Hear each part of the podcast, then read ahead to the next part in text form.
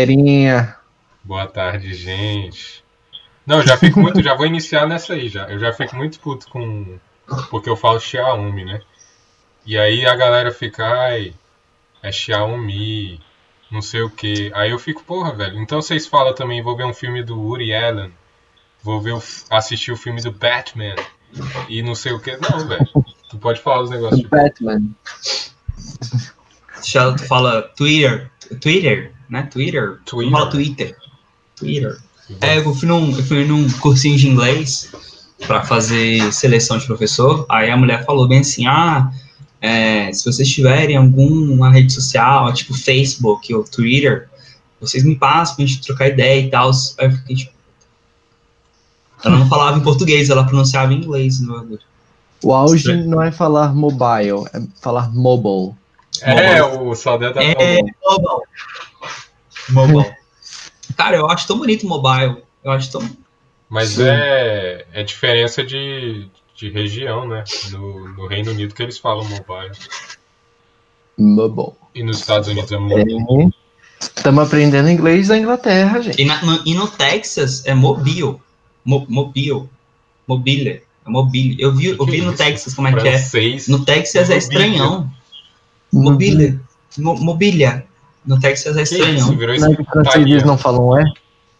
Mobilia. É italiano. A, a mobile de- da Itália.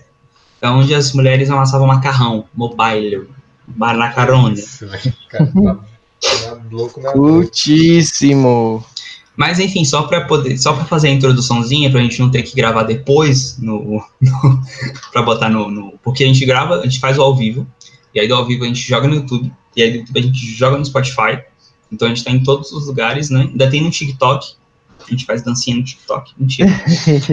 Mas queria, queria que rolasse. É, então, bem, é, bem-vindos a mais um Sementes de Pera, né? A gente está aqui hoje com o Rafael Faleiros e com o nosso amigo Paulo Reis. E aí? Cara, pica pra caralho, em vários sentidos. Nada. todos os E, sentidos. e aí vamos. Todos os sentidos. E aí vamos trocar ideia, bater papo, falar de merda, falar sobre o veganismo, que o Rafael ama falar sobre veganismo. Não, dessa vez eu não vou falar, não. Eu gosto de carne. Então, E aí, é isso aí, vamos, vamos que vamos aí. E, e, Paulo, como é que você tá aí nessa, nessa pandemia aí? Como é que você tá lidando aí com a. Cara, no início, não posso dizer que foi fácil não, rapaz. Esse negócio aí de, de ansiedade, saúde mental, pegou forte nesse negócio de pandemia, né? Se pior pandemia em 100 anos, como é que alguém tá preparado pra isso, né? Acho que nem minha bisavó, não, minha bisavó pegou, mas acho que nem minha avó tinha pego um negócio tão forte assim, né? Mas enfim, Ainda mais com, com, com desgoverno, aí fica foda. Porra. Não, velho, a pior, pior coisa da vida é ter Twitter nessa época. Porque antes tu pegava o jornal assim e falava, nossa, que coisa horrível. Aí você fechava e acabou. Aí Twitter não. Tu fica lá, aí tu tá vendo os bichinhos fofinhos e do nada Bolsonaro vira jacaré. Tipo, né? Eu, eu desativei umas palavras-chave. O Twitter tem uma função maravilhosa que você desativa umas palavras-chave, sabe? Aí bloqueia, não aparece mais, etc. E uma dica que eu já vi é justamente ao contrário, sabe? Leia coisas que te motivem, né? Outro dia eu comecei lendo uma revista Você S.A., do grupo Abril. Né? Tá ficando velho mesmo. Tá ficando... A idade tá chegando cabuloso, velho. Porra, eu tava lendo exame outro dia. E, e muito boa. Sempre gostei de exame. Sempre gostei de exame. Todo mundo lendo recreio lá, fazendo gesso de. Tem um cabelo branco. Tem um cabelo branco Tava- nascendo em mim aqui agora. Tava lendo super interessante. Você vê que eu sou um cara que gosta muito de papel, né? Ah, mas super interessante, é massa. Eu li, eu lia na, na juventude, na minha juventude, os tempos de outono. Pois é. Eu, eu, eu me lembro que eu li muito na minha juventude. Acabou em 2018, eu nem sabia que tinha acabado. Eu fui Acabou. comprar e não tinha mais. Tive que pesquisar no Google, vi que acabou. Tá tudo É. online agora. E eu vi que isso realmente mudou o ser, moldou o ser que eu sou hoje, né? Se, eu sei muito, na época eu sabia muita curiosidade, até hoje lembro de coisas, artigos que eu li lá e me ajuda até na minha profissão, para você ver aquela questão do o que você aprende nada é inútil, né?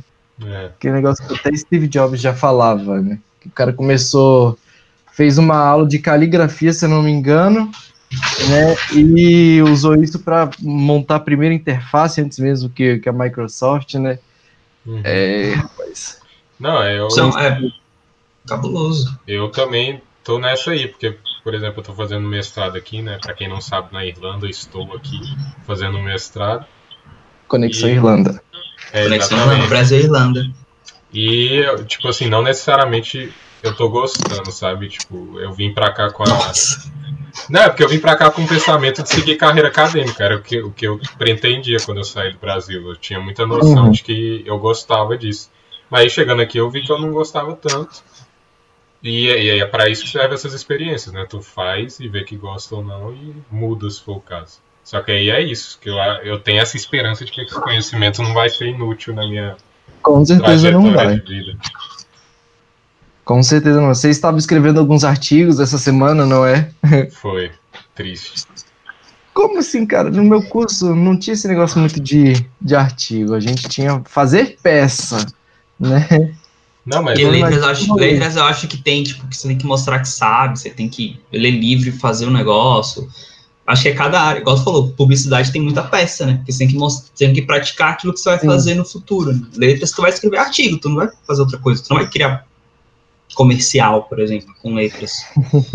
Não, mas é que nem. Aí- Eu acho que depende também do, da faculdade, né? Eu acho que o CEUB, por exemplo, tinha uma vibe muito mais profissional que, por exemplo, o curso de publicidade e propaganda na UNB talvez seja bem mais acadêmico, teórico, sei lá, tenha que escrever artigo. Pode ser que não, mas não sei. É, tem, esse lado também. Uma ami- amiga da minha namorada faz arquitetura na UNB, é, no CEUB, minha namorada aprendeu a usar AutoCAD, é, Revit, os, os programas, né? Na UNB eles aprendem muito na prancha ainda, a, a desenhar a planta na prancha, fazer o bagulho com lápis, a borrachinha, aquela escovinha. É, parece tipo 1900, e- 1800 na UNB e 2025 na, na- no CEUB. É Credo. surreal, assim. Não, o seu tem uma pegada muito empreendedora, né? Vamos ser empreendedores, galera. Tipo, beleza, né? E, e eles têm curso, tem uma matéria lá, empreendedorismo. Não sei se a UNB tem também. Tem? tem, a UNB tem uma matéria de, eu, eu não sei se é empreendedorismo, mas tem uma matéria de negócios. Lembro que eu já É, peguei é, o e nunca foi. Pra mim era optativo. É, nunca é. pra mim era módulo livre. É, nunca é obrigatório essas matérias assim. É até difícil de conseguir, inclusive, por causa né? disso. Lá, na, lá no CEUB era obrigatório, fazia parte da tua grade, né? Empreendedorismo e alguma coisa lá, sei lá. Se você quer empreendedorismo lá, e foi legal, porque eu não sabia a diferença entre empresário e empreendedor, né? E o tem, ouvinte que tá aí, sabe, sabe, sabe a diferença? Escreve aí no chat. Nossa, boa! Caraca, o cara, o cara Ó, realmente fez publicidade. Não sei. Fez, Ah. cara. O cara é bom. Porque a gente não faz essa interação. eu que tô no chat, eu vou escrever aqui no chat. Não Ah, sei. Não, não faço ideia. Top aí, ó. Não, mas fa- Jaximus. fala aí pra gente qual que é essa diferença aí. Pois é, a galera do chat pediu. Então- Não. É, empresário que seria basicamente ali um estado de, de carteira de trabalho, né? Eu tenho uma empresa, eu sou empresário. Seria basicamente isso, né? Pelo menos na minha visão. E o empreendedor seria um, um, um um modo de pensar, né? O cara que é um cara que encara desafios, né? Aquela, aquela história lá meio coach, né? Aquele cara ousado, inovador, etc. É, é um estado de espírito, né? Você tem É. que ser o foda, você tem que ser o cara. Aquela coisa Próximo Bill Gates. Ah. Mas eu entendo o Seub fazer isso, porque ele tem que fazer com que os alunos paguem mensalidade, né? O Seub é caro pra caralho. Sim. Então, por isso que a matéria é obrigatória. Você vai, vai aprender a ganhar dinheiro pra poder pagar a gente. Foda isso aqui, pá. Nossa, mas- vou, vou ensinar na prática como a gente é empreendedor. Paguei. Vou ensinar como a gente ganha dinheiro em cima de vocês. E cobrar um negócio caríssimo. Eu tava falando até com o Saldanha um dia desse que. Acho que foi com o Saldanha, não lembro. Que esse negócio de quando a gente fica acadêmico demais, a gente meio que esquece desse lado da vida e começa a criticar muito essas coisas, né? O que eu acho válido, né? Isso que eu tô falando de criticar é, por exemplo, movimento coach, aquele negócio de mindset, que tudo é importante num certo nível, mas a galera extrapola demais, saca? Só que aí eu tava falando pra. Eu falei pro Saldanha, depois falei pra um outro amigo meu que se eu tivesse me mantido. Se eu tivesse estudado no CEU, por exemplo, nunca tivesse lido as coisas que eu li e questionado essas paradas, provavelmente eu estaria mais rico. Então quem é o certo? Quem tá, quem tá fazendo certo, tá ligado? Ah, enfim. Que nada, pra mudar esse, essa crença limitante, vai pelado pra frente do espelho e grita yes, repetidamente. Crença limitante. Claramente. Tu tem que mudar o seu mindset, Rafael. Acabei Tá de acordo com os teus, com seus objectives. Eu sou, eu sou motivado por entregas, gente. Você não tá sabendo, não é por remuneração. É, Nossa, merda. cara, eu- é minha paixão, né? Eu faço porque eu amo, eu não faço pelo dinheiro. Dinheiro é Sim, trabalha- consequência. Antes eu trabalhava por, por uma pessoa, agora eu trabalho por cinco e ganho a mesma coisa. Meu chefe adorou. Porque os outros quatro não recebem salário, eles são tudo estagiário, vagabundo. Eles estão aqui pela experiência. Paulo Reis, publicitário por amor. Estagiário deve trabalhar por 10 pessoas, né? Então, caraca, pesado, velho. Acho que para esse movimento. Eu, eu, eu critico o movimento coach, velho. Eu acho engraçado pra caralho, mas eu critico. Eu vi um de, de homem, vocês já viram, que virou meme. É, sim.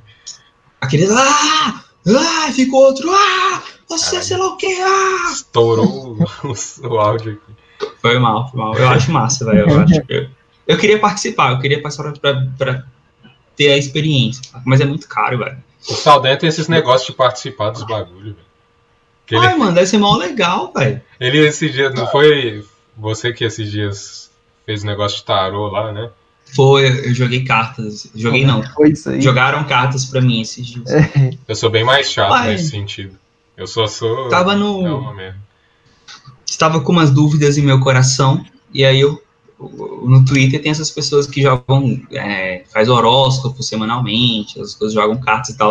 Aí eu falei, ô, aí no perfil dele lá tinha o valor, né? Pra três perguntas, o valorzinho lá, tu pagava e a pessoa. E ele jogava o tarô, jogava o baralho lá. E foi massa, velho. Foi. Ok, não- não mudou minha vida, assim. Mas eu confesso que o fato de ouvir coisas boas é, me deixou mais tranquilo em relação ao futuro. Ah, sim. Entendeu? Entendi. Sacou? Tipo assim, mesmo que eu não acredite, eu, eu quero acreditar porque são coisas boas, mas assim, me deixou mais menos ansioso, sabe? Então, assim, eu acho que, que, que a gente tava falando semana passada sobre pseudociência, um, um caralho todo aí.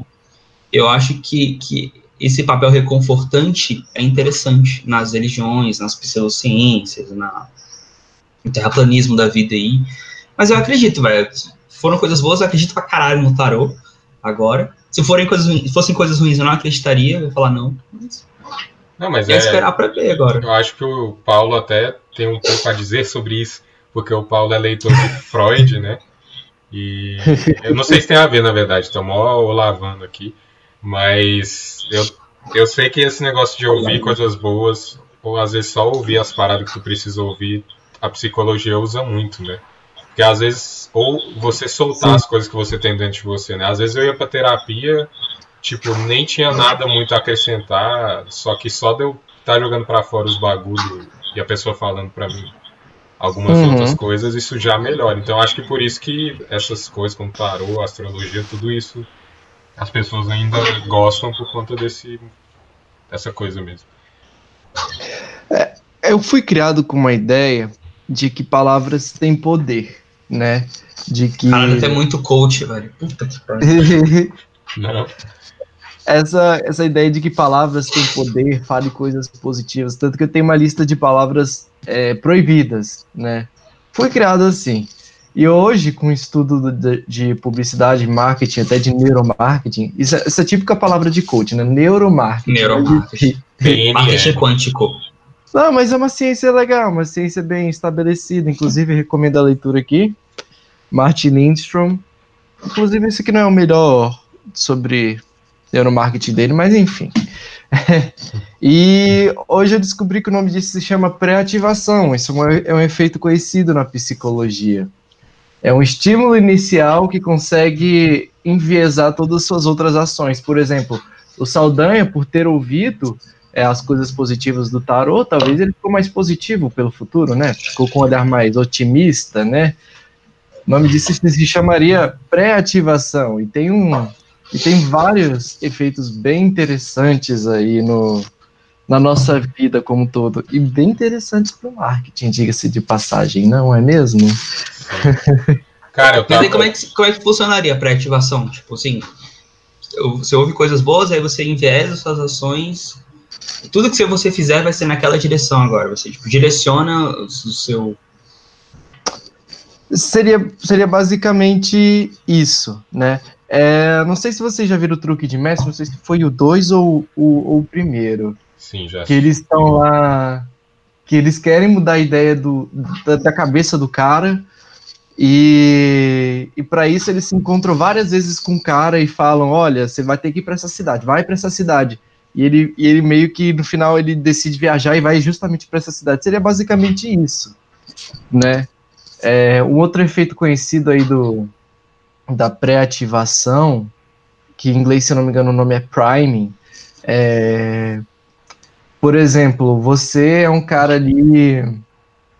É um cara ali que você se, se, se põe como, como rico, mas você não é rico.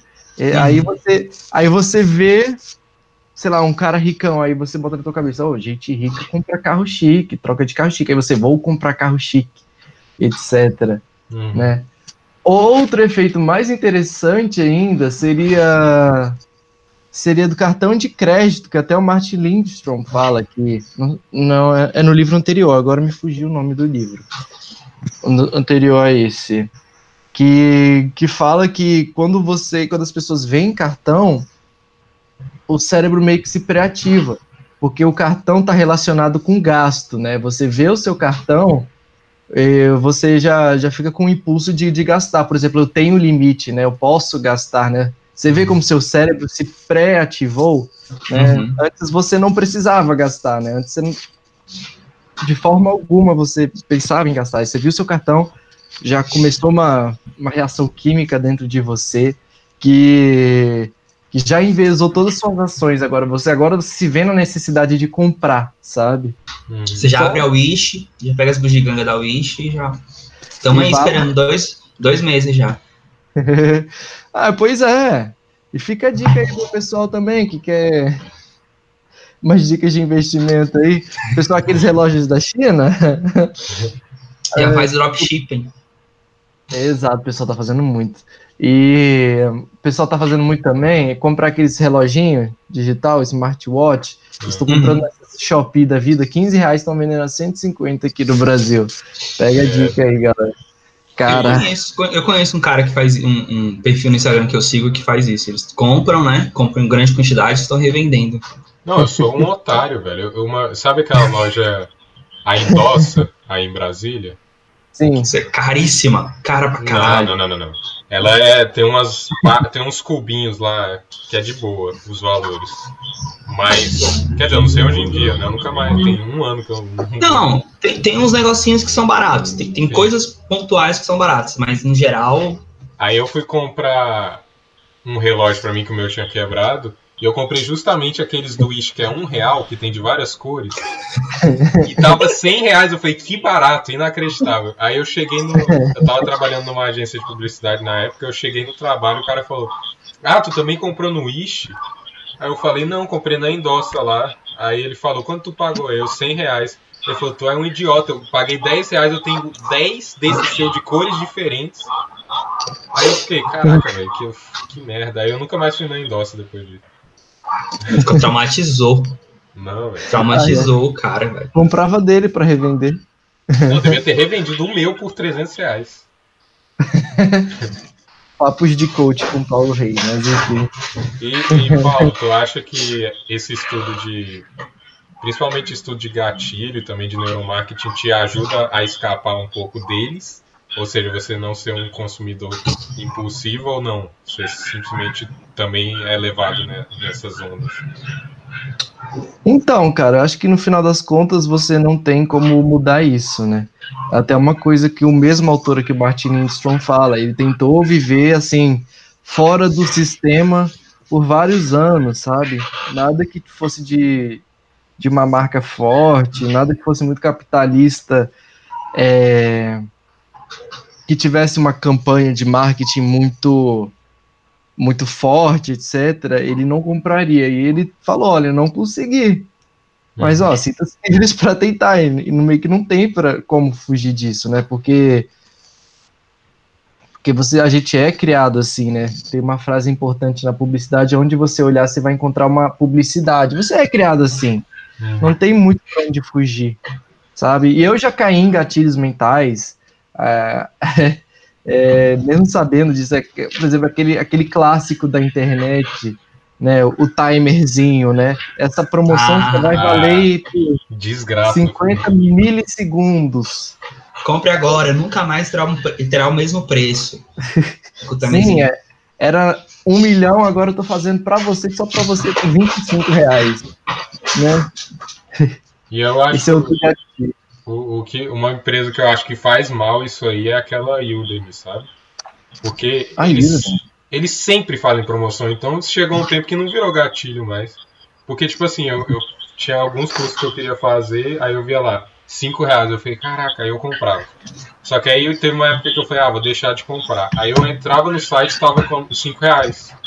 Com o mesmo timer lá, eu ficava. Aí perdeu o efeito. Quem descobre isso não compra mais. Nossa, tô mal falando mal de empresa aqui, mal processinho. Ah, eu também tenho. Também tem minhas empresas aí. Não perdeu aquela, aquela Code Mart, né? Code Mart. Ah, sei qual. Ah, tá. Nossa, pra bem entendedor, meia palavra. ah, mas ela até que é ok. Mas em que sentido é... você critica ela?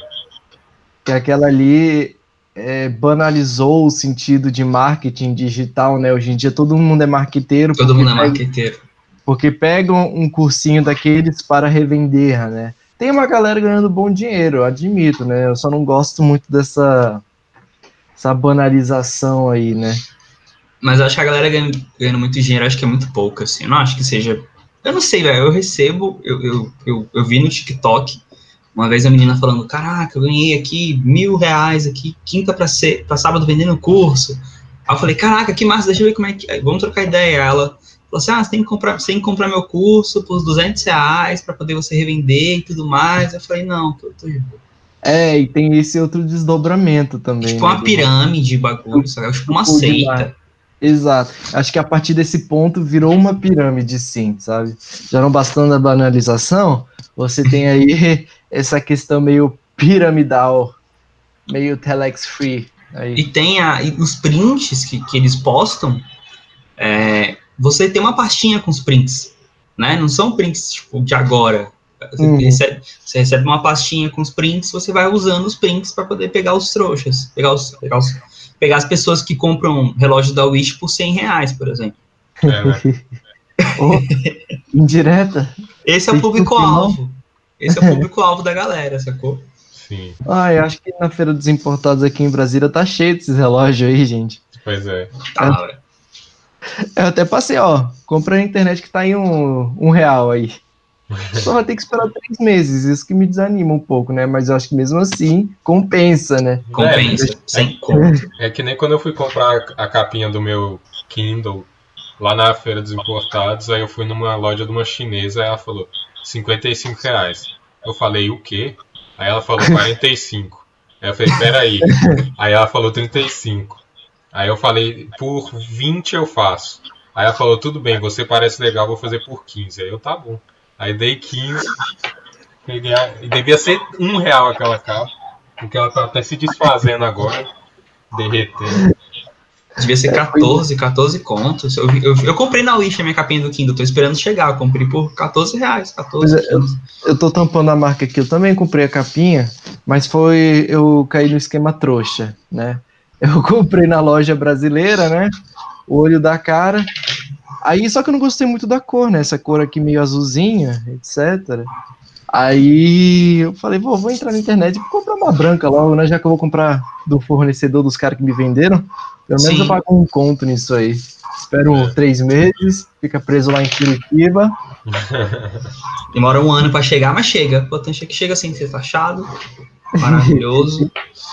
Eu vou comprar mais para mim também lá do, mais da Wish. Eu tô esperando chegar essa remessa para poder pedir outra coisa. Comprei umas quatro coisinhas na Wish, eu acho.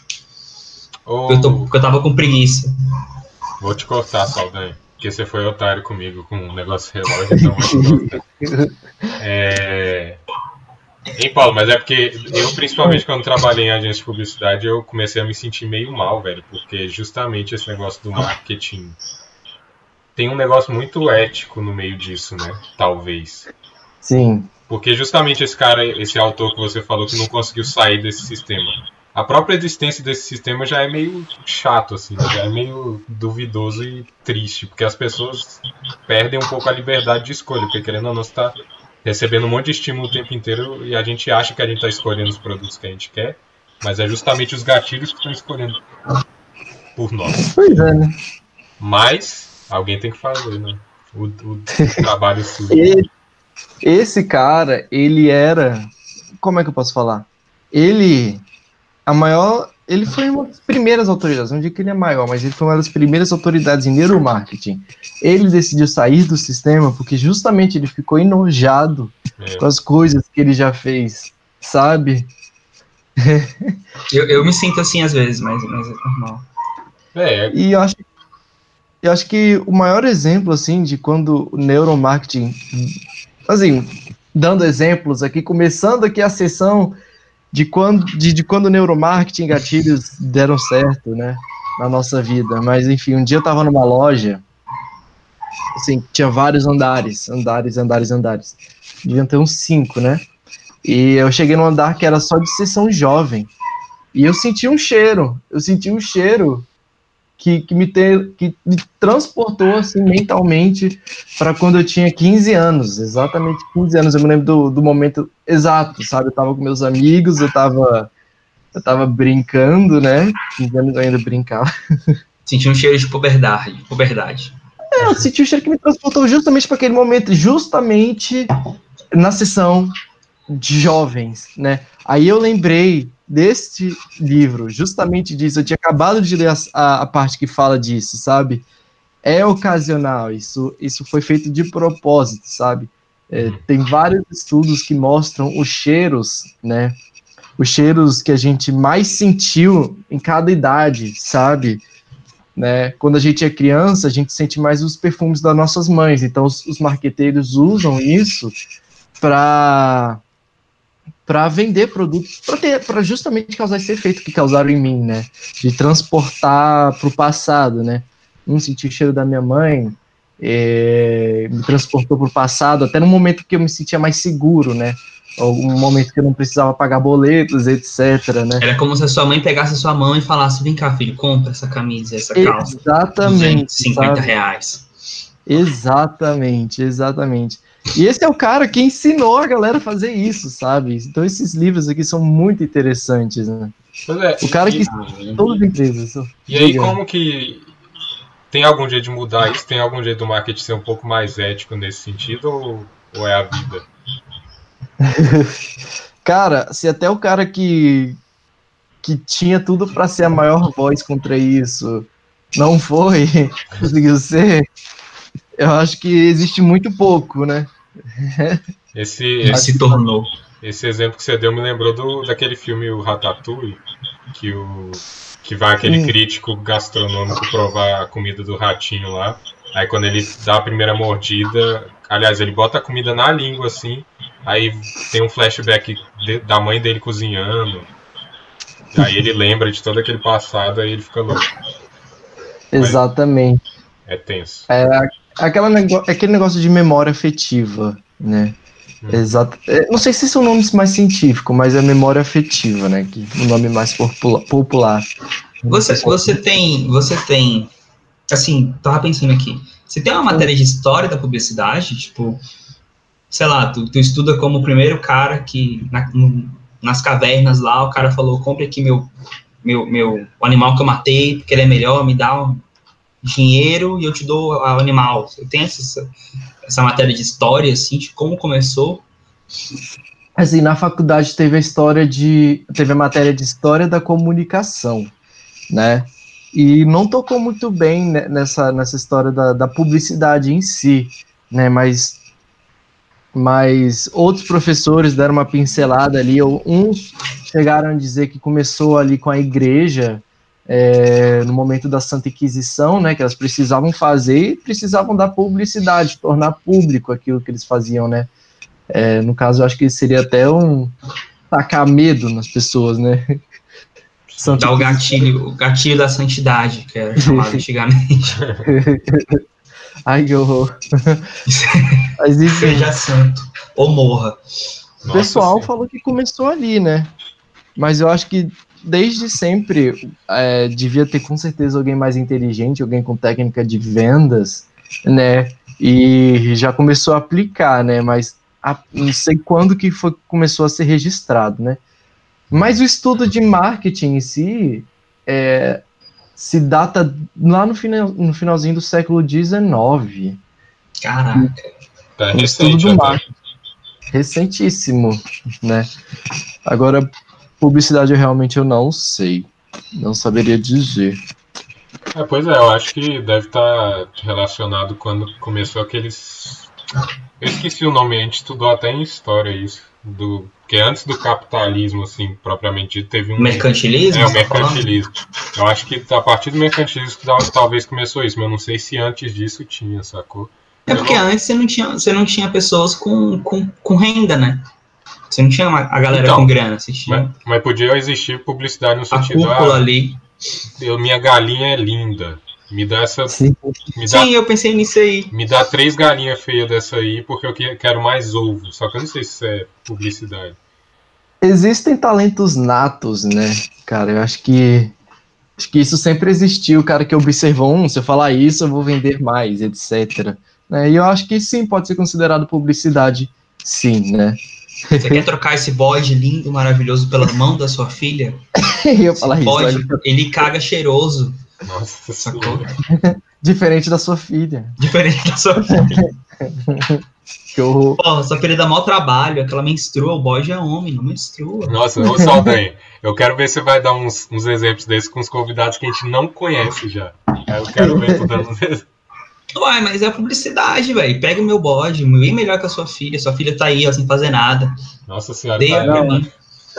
A gente, a gente está claramente incorporando o exemplo de quando as mulheres não eram tão valorizadas. Quando as Sim, claro, tô, historicamente falando, Isso, falando contexto histórico, falando de hoje. É. Hoje são dois bodes, tô brincando. Tô brincando. Já estão. já estão. Mas antigamente, devia rolar isso antigamente. Esse negócio da, da, persuasão, né? De você convencer o outro, né? Sim, de você falar que você quer um pedacinho da minha terra aqui, aí você Apesar que antigamente não tinha dinheiro também, né? Era tudo troca e negócio, então era na base do bode, velho. Do bode, do leão. Sabe? Tipo, ah. Ave Maria. Leão. Leão não, desculpa, é leão de outros países, mas. Mas, mas acho que galinha. todo, todo feudo vai pra você, o leão.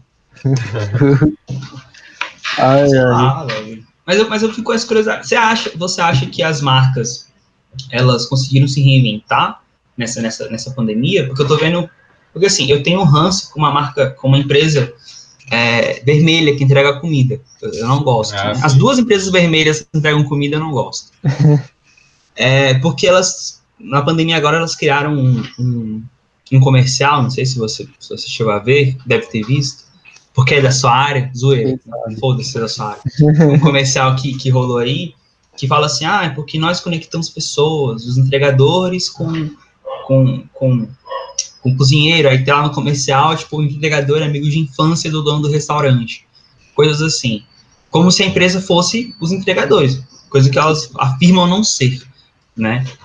E, tipo, tu acha que elas conseguiram se reinventar bem na pandemia, tipo, mudar o foco dos anúncios, né? Então, né? Realmente foi, um, foi uma, um, uma troca de rumo aí para todo mundo. Mas, assim, quem ditou o caminho foi, foi foram as primeiras empresas, sabe, que, que, que, que tiveram que se reinventar. E depois disso ficou tudo mais do mesmo. Tanto que existe um vídeo no YouTube que ele bota, que ele compila todos os vídeos falando de pandemia. Ah, esse é um novo momento, esse é um novo mundo. E, cara, é o mesmo texto para todo mundo, saca? Só mudar a ordem das palavras, sabe? Então, em algum momento ocorreu assim essa reinvenção com algumas empresas e depois virou mais do mesmo. Agora as empresas é, de, de entrega vermelha, eu acho que mudou muito pouco, sabe?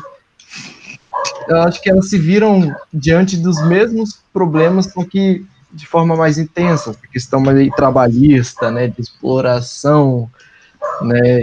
Exploração nada, suposta exploração. Talvez é. eles façam isso. Não é, que nada, não existe isso não. A gente, a gente, a gente não citou ninguém, tamo isento, tamo de boa. Mas você acha que, que eles conseguiram lidar com isso bem? Tipo, as empresas conseguiram falar, porra, vamos ganhar dinheiro de outro jeito, capitalismo na veia.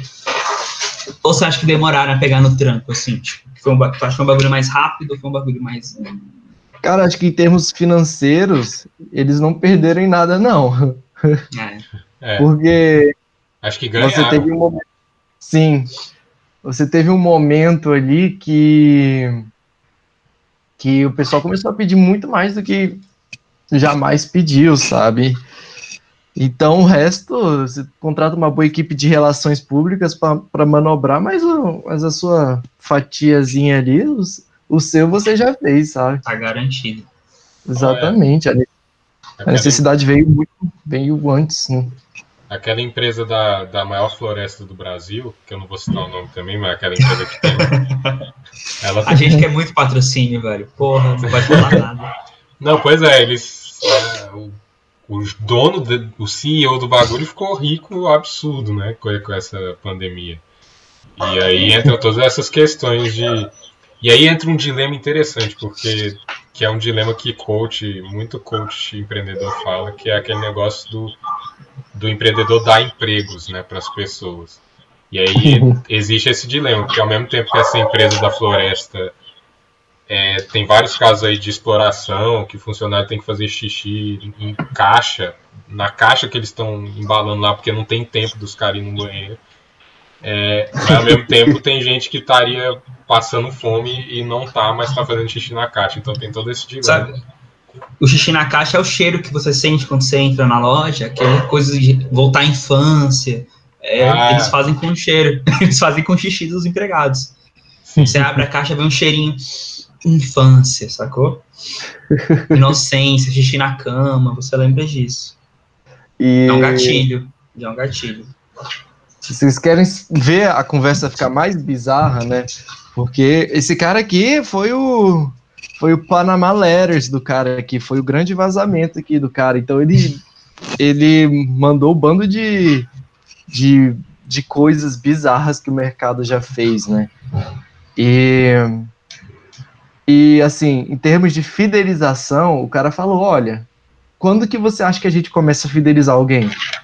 Aí quando ela já é criança, quando ela acabou de nascer, aí não, quando quando o bebê ainda tá na barriga da mãe, já começa a fidelização do cara. Caraca. Caraca, por quê? Porque assim, é, o que a mãe come, o que o bebê come é o que a mãe come, basicamente. Então, o que que esses caras fazem, né? É, a mãe vai muito no, no, no obstetra, né? Ginecologista, vai fazer os exames. Aí a, a empresa vai lá e posso deixar minhas balinhas aqui para você, para as mães comerem aqui. Beleza. E o açúcar é mega viciante. Isso vai pro, pro sangue do bebê, sabe? Sim. Quando ele, quando ele acaba nascendo e porventura acaba experimentando novamente aquela balinha, ele já está viciado. O cara já já viciou a criança, né? E já, já lembra como é que é a sensação, né? A gente já. Exatamente. Né? E é uma sensação que, que novamente, le, traz ele à infância, né? Vai sempre trazer o cara de volta à infância. Porque, assim, quando a gente está na barriga da nossa mãe, é sagrado, né? É um ambiente de calma. Eu acho que vai ser um ambiente de mais calma que a gente já estará na vida, sabe? Saudades, inclusive. A maioria, a maioria de nós. Então, o cara tem vários motivos para estar viciado naquilo, sabe? Memória afetiva mesmo. Né? Então, então, o bagulho é bem pesado, né? O cara tem porquê de tentar sair do sistema aí. Não conseguiu. Não consegue. Acho que nem dá também, porque, porque a gente vive nesse meio, né? Não tem como uhum. se isolar. Se você for pra uma cabana, no meio do mato, totalmente isolado, e fica lá e tentar viver. Nessa hora que o assunto do veganismo entraria em cena, mas eu não vou entrar. não vou entrar.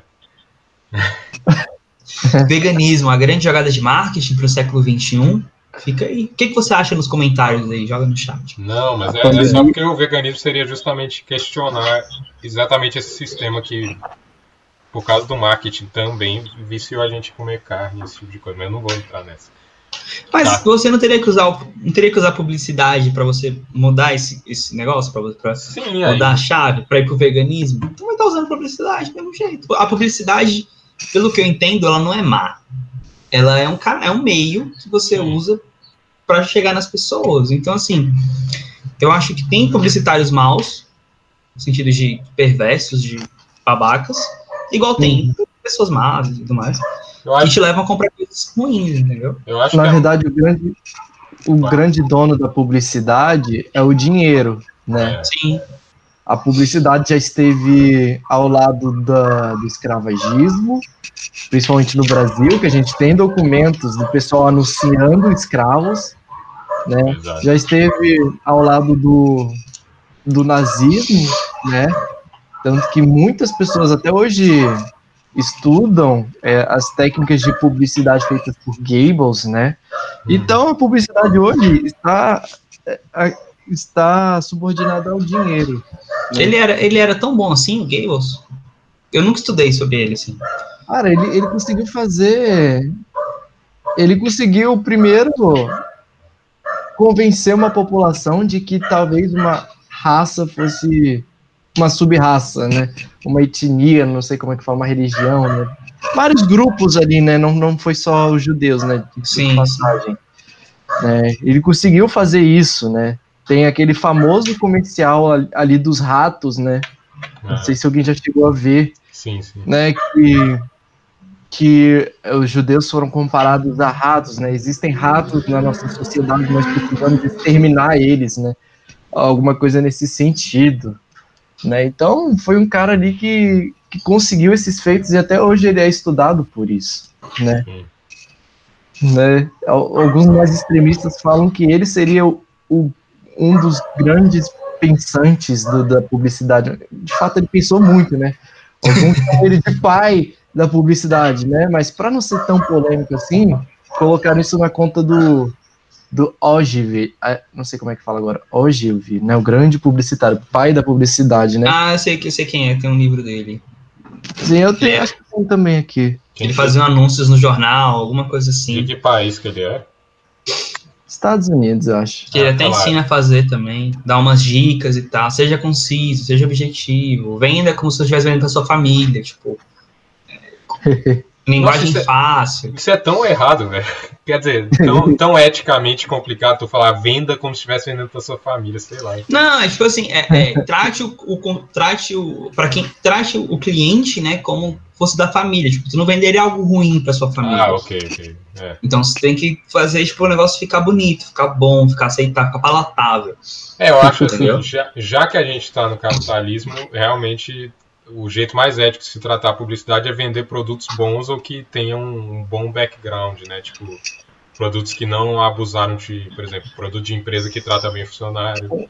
Tem todo um movimento, tem até um nome isso que eu não lembro agora, esse pai capitalismo consciente. Aquela é... Tem o marketing social também. É, é eu não acho que é totalmente ruim, não. Eu só acho que depende mas, do. Mas esse negócio, de, esse negócio de produto bom é relativo, porque para as empresas o produto bom é a geladeira que quebra de 3 em 3 anos. Né? Obsolescência, obsolescência programada. Né? Obsolescência programada. Pega uma geladeira de 1950, ela funciona até hoje, velho. Tá lá, você bate, é aço o bagulho, é titânio. É, mas também. Você pega tá... de hoje, você faz assim, ó. Você abre, ela faz. Essa de 1950 tá cagando a camada de ozônio lá da Nova Zelândia também. Não, mas, mas ela funciona o bagulho, sacou? Tu não vai trocar. É igual carro antigamente. Bebia gasolina pra caralho, bebia pra caralho. Mas o carro batia, não acontecia nada. Mas até uhum. isso tá, tá, mudando, pelo que eu tô vendo sobre o, a Tesla, né? Que os carros hoje em dia eles estão muito mais. Por causa da Tesla, o que muda e que você tem que pagar é a atualização de, do software lá, né? O carro em si, eles estão sendo feitos para durar muito mais tempo. Espero que a Tesla mude essa tendência, né? De Aquele carro nem capota, cara. Aquele carro não consegue capotar. Tem que ser muito animal para capotar aquele carro. Anti-Hilux. Bota na minha mão que eu consigo. é um desafio? É, é um desafio, Paulo. Sai assim. Fizeram Como é que é o nome do cara? Como é que é o nome do. Elon Musk? Manda aí no chat aí que eu vou. O desafio aí da Tesla que eu vou capotar esse, esse carro agora. Manda aí o linkzinho aí. Manda o carro pra gente testar. E ainda o desafio. É meu. O desafio maior é. Porque se, se eu conseguir captar, o Elon Musk vai falar. Ah, mas você não vai morrer, com certeza, que é muito seguro. Eu vou falar, então dobro, do, dobra a aposta. Negociação, viu? Mas você não precisou de um livro para aprender isso. Exatamente. Paulo, tu acha que tu acha que aquele negócio foi aquele negócio foi publicidade, não foi? Que ele, que ele tacou a pedra lá, sei lá, ele tacou o bastão no vidro, o vidro quebrou. É, aquele... diziam, diziam que o vidro era inquebrantável, né? Ah, era o vidro quase de aço. Não, porque não nada vai afetar o carro, é um tanque da, da, da urbanização. Tá, pegou um taquinho de base, É aquilo que causou o buzz, né? Por exemplo, a vergonha lá, né? Oh, o cara disse que era que era super revestido o negócio e quebrou, né? De certa forma funcionou como como né, jogada de marketing, né? Mas a gente não pode afirmar com certeza. Outra, outro case que eu estava lembrando outro dia foi quando deu um bug no sistema da Magazine Luiza às quatro da manhã e deram descontos cupons de mil reais na ah, loja. eu lembro que eu tava, porra, velho, eu dormi três eu horas. Online. Eu tava online. Só que deu tanto mal na, na, na tinha tanta gente entrando no site ao mesmo tempo que ficou devagar. E no final eles não cancelaram as vendas. Beleza, ó. Tomem as encomendas que vocês pegaram e marquem a gente aí. Né? Essa é uma empresa que soube se aproveitar bem. Sim. Mas a Magazine como um todo, porra, velho, eu pago pau pra caralho pra ela. É, claro que deve, deve, deve ter treta, mas. Eu acho que deve Atrás. sofrer dos mesmos maus da, da nossa floresta da empresa da floresta. Talvez.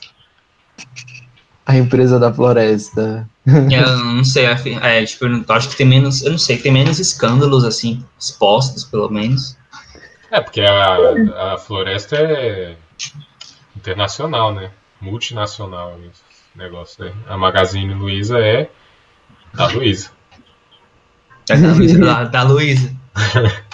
Ah, tipo comercial, tipo slogan da Magazine, Magazine Luiza. Pô, falando nisso, é eu lembrei aqui que existiu uma propaganda da Luiza do Canadá, lembra desse meme? E aí alguma teve uma propaganda recente, acho que dois anos atrás, ou até ano passado, sei lá, falando disso, só que eu não lembro que empresa que fez.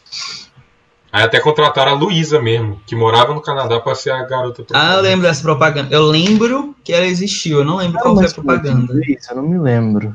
É, talvez foi no curso de inglês, eu fiquei, caraca. Eu lembro que eu vi a, eu lembro que eu vi a entrevista dela, da família dela. Eu tava em casa assistindo e passou.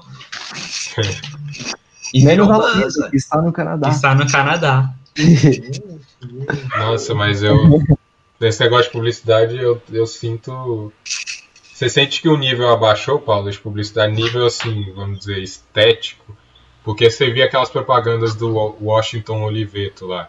Que o bicho. Hum. Que a minha tia, a minha tia é publicitária também, né?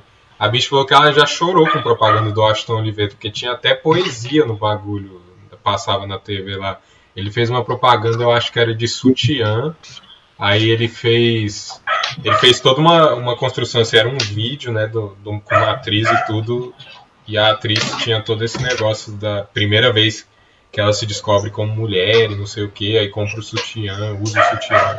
Aí minha tia falou que chorou nessa época essa propaganda. E hoje em dia é compre batom, mas se bem que compre batom é dele também. Mas...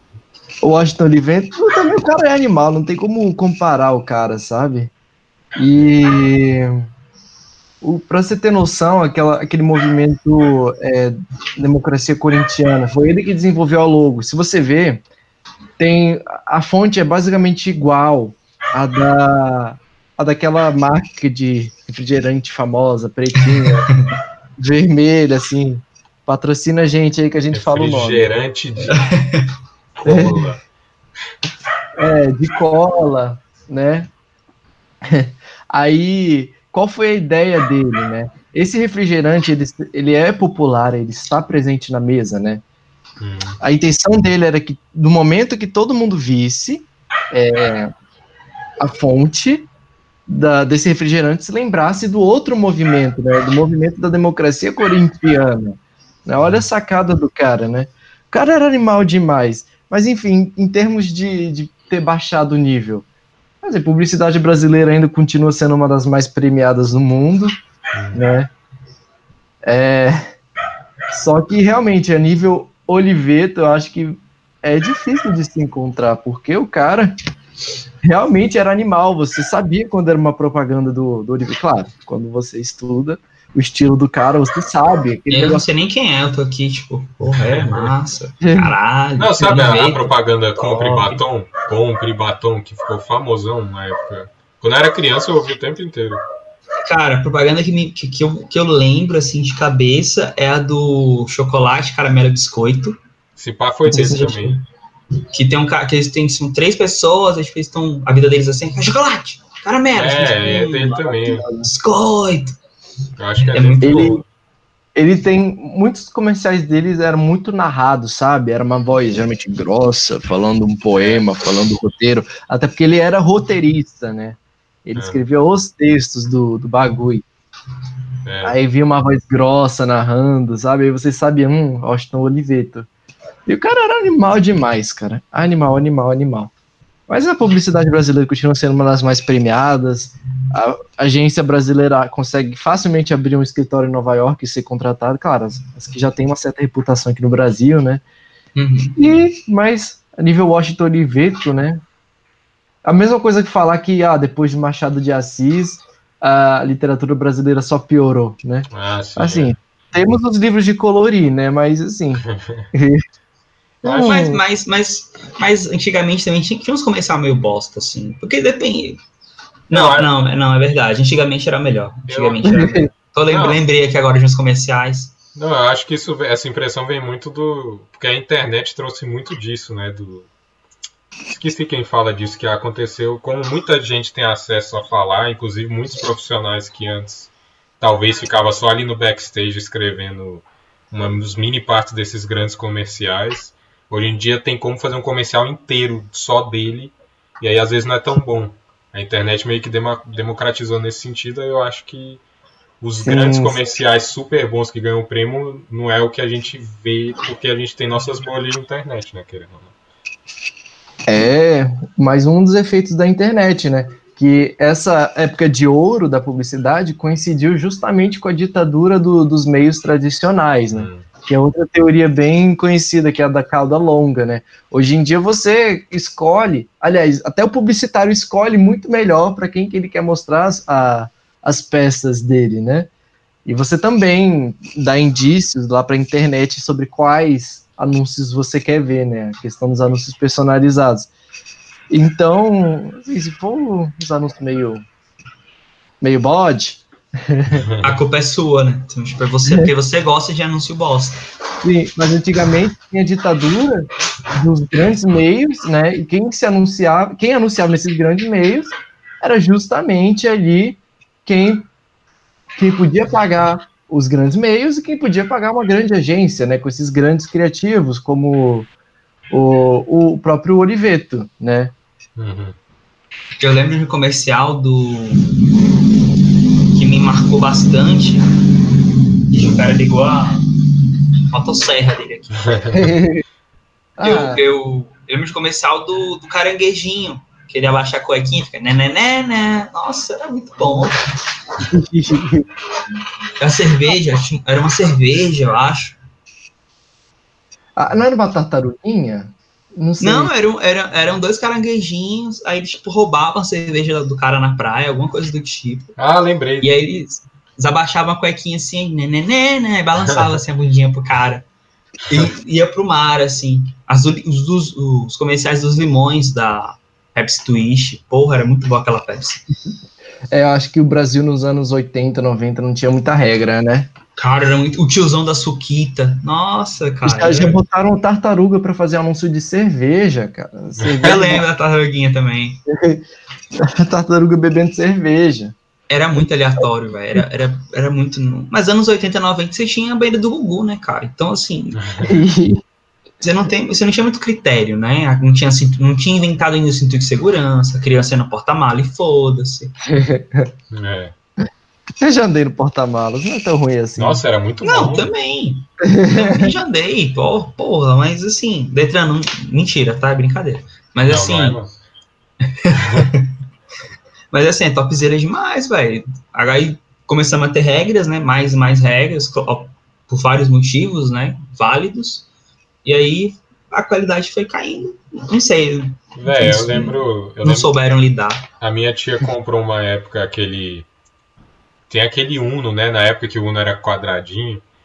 E ela tinha comprado um Uno com banco de couro, que eu fiquei, ué.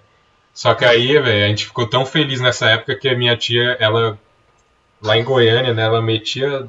Sei lá, pra gente era 150 km por hora, mas ela devia estar em 80 no máximo. E aí ela começava a fazer só zigue-zague no carro, assim, como o banco era de couro lisão, a gente ficava. Sem instinto, se batendo nas portas. Não sei como é que ele não morreu, velho. Porque naquela época a trava de carro era bosta. Aí qualquer coisa a gente uf, saía voando. né? Mas o carro era bom. Esse unozinho quadra desse, se tu bater, não acontece nada, velho. Não amassa essa porra. É, sim, Sacou? pra caralho esse cara.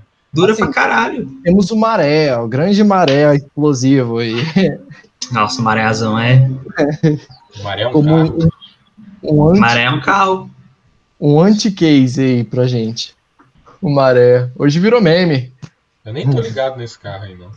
Maré é um carro bosta. Uma- um carro merda. tem fama de ser explosivo, né? É do Brasil. Explode.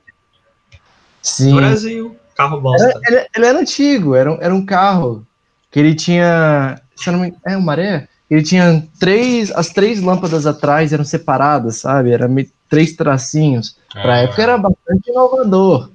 Mas. Mas Não, hoje em dia é bem feio, né? É, o que que houve, que, aliás, porque o Brasil não produz o próprio carro, né? A gente nunca vê, tipo...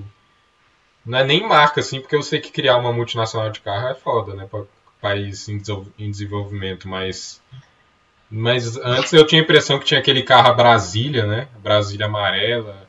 Tem esse aí que vocês estão falando que era nacional. O que que houve que agora só tem Gol? Que eu nem sei se foi o Brasil que desenvolveu. Cara, não sei. Assim. E também jogadas de marketing, né? Pode ter sido uma própria empresa internacional que desenhou um, em homenagem ao Brasil aí para para vender mais, né? Igual o, a, o Walt Disney já, já fez o Zé Carioca. É, Zeca? Zé Carioca, caraca, vamos. Sumiu, Zé Carioca sumiu. É, na Segunda Guerra sumiu, não precisava mais manter a relação com ele, então. Tinha até um, tem até um desenho da, do, do Pato Donald, que, ele- que o Zé Carioca traz o Pato Donald pro, pro, pro Brasil, pro Rio, e apresenta cachaça pra ele. Infantil, tinha desenho regra. infantil, velho. Desenho infantil, cara bebendo desenho infantil. Foi a melhor ideia de todas desde. Não, Deu certo, velho. essa veio, essa veio antes, né? E Agora, deu certo. Nossa, agora a ideia de colocar um canal adulto, mesmo canal infantil, né? A partir das 11 horas foi maravilhosa aquela, né? Aquela Não vou reclamar, não, não há reclamações da minha parte. Ah, aquele canal era maravilhoso. Eu era, tinha aqui nove anos, achava maravilhoso. Que não era nem muito tarde. A minha mãe ficava desesperada. Não há reclamações da minha parte. Você viu que teve uma, uma família que ganhou uma ação contra a Claro, eu acho, contra a NET, sei lá. Porque no meio da Cartoon Network, é, a empresa trocou os canais e tipo, passou o filme pornô. Mas foi uma falha do, do sistema, saca? Não foi de propósito. Aí tá lá as criancinhas vendo no Cartoon Network, ah, Dora Aventureira, tananã, tananã, ah, ah, É mó jaromba. Jaromba. do né? Nerd, cadê a cobra? Aí apareceu a cobra. Aí a cobra. É a cobra que você quer? Enfim. É que nesse mãe. Essa cobra tá diferente, mano. Tá entrando na toca. Hum, Nossa senhora. Ganhou a ação, vai. Ganharam a ação contra Claro. Claro, né? Porra. Claro. Claro. Enquanto isso. Claro, Ai, se ai. tu estiver vendo isso, claro, pau no teu cu. Cadeira, Nossa claro. senhora. Nossa, odeia a Claro. Odeia Claro. Patrocina porra nenhuma. Não. É, sai daqui, claro. Porra, que negócio. Claro, ruim pra caralho, velho. Não, operadoras no Brasil, né? Todas. Não tem uma que salva nesse negócio. Tem- não, Vivo, se tu quiser me patrocinar, Vivo, Vivo Não, aceita. Vivo- tem- Vivo depende eu do aceito. lugar que você mora. Dependendo do lugar que você mora, uma é melhor que a outra, sacou? Tipo assim, eu não acho que Sim, nenhuma eu é boa. Sim. É. Aqui, Os atos dos Correios. Correios. Ah, tem, tem um chip, o chip dos Correios. Não sabia, não. Nunca testei, será que é bom? Vocês não, vocês nunca sabem. Aí, é um péssimo case de publicidade, mas tem. Eu, eu Seja- sim. Quando Que você vai ali pelo. Você desce ali o, o eixo para chegar na rodoviária, tem uma placa do lado assim, falando WhatsApp ilimitado, dos Correios. Não, quando você vai numa agência também tem. Não sei se ainda tem. é Faz um tempo que eu não vou numa agência, né? Pelo menos um ano aí, né? Devido à pandemia. Mas enfim. Sim. Aí, aí tinha lá é, a linha telefônica dos Correios, né? Mas a gente tem que aplaudir, porque a capilaridade desse negócio e ainda ser um, um- um serviço bom, né? Não excelente, mas bom, né? E ter essa capilaridade toda pelo Brasil é de se aplaudir pra caramba, fi. O que? Os Correios Velho. ou claro? Os Os Correios. Correios, porra de claro. É... Paulo, tu, Paulo, tu acha que, assim, é uma curiosidade minha, né? Claro, Uhum. tô aqui, tô aqui tirando dúvida da minha vida. Claro. Claro, A gente tá dando É, propaganda de graça aqui os gatilhos, vai, vai. Hum, Mas, mas tu acha que são, tipo assim, as redes sociais, né? Assim, você teve novas redes sociais, o TikTok tá explodindo pra caralho. Inclusive, a gente tá lá, siga lá, Pera Sem Assentos. É, você acha que a questão de tipo, a publicidade, por ter agora essa, essa, essa questão dos influencers, ela teve que se adaptar, né? Então, assim, a gente não tem mais aquela publicidade, tipo. Aliás, a gente tem ainda, mas abriu um leque de possibilidades agora, né? Você acha que os influencers, assim, eles são importantes na publicidade hoje em dia? Tipo, que eles ativam gatilhos mentais, por exemplo? Com certeza, acho que até nesse livro aqui que eu tenho, o ponto da virada. Malcolm Gladwell, gente. Ah, Ah, ele é bom pra caralho. Bom demais esse cara. A gente é Bom tudo demais. fã do bicho. Ah, cara- o cara escreve bem sobre vários assuntos, né? Caramba. Beijo, Marcão. Beijo, Maicão. Ele é o novo Aristóteles. Abraço, Marcão. Não, Aristóteles. Ai, ai. Mito da caverna. Mas assim, Caverna é Platão, cara. Mito da Caverna é Platão. Não, eu falei, Sim. falei do Aristóteles porque o Aristóteles falou sobre todos os assuntos do mundo, né? Ele tem influência na química, na física, na matemática. É. caralho. Mas assim, é, a, a gente tem uma crise de confiança na publicidade, né? Você tem ali, é como se o ser humano tivesse criado uma resistência aos anúncios, aqueles que passam na televisão, na rádio, nos meios tradicionais, né? E os influencers, eles, eles funcionam por justamente ter esse poder de influência, sabe? É, eles são alguém que você confia, que são, estão no seu dia a dia, então eles têm um poder muito interessante, sabe?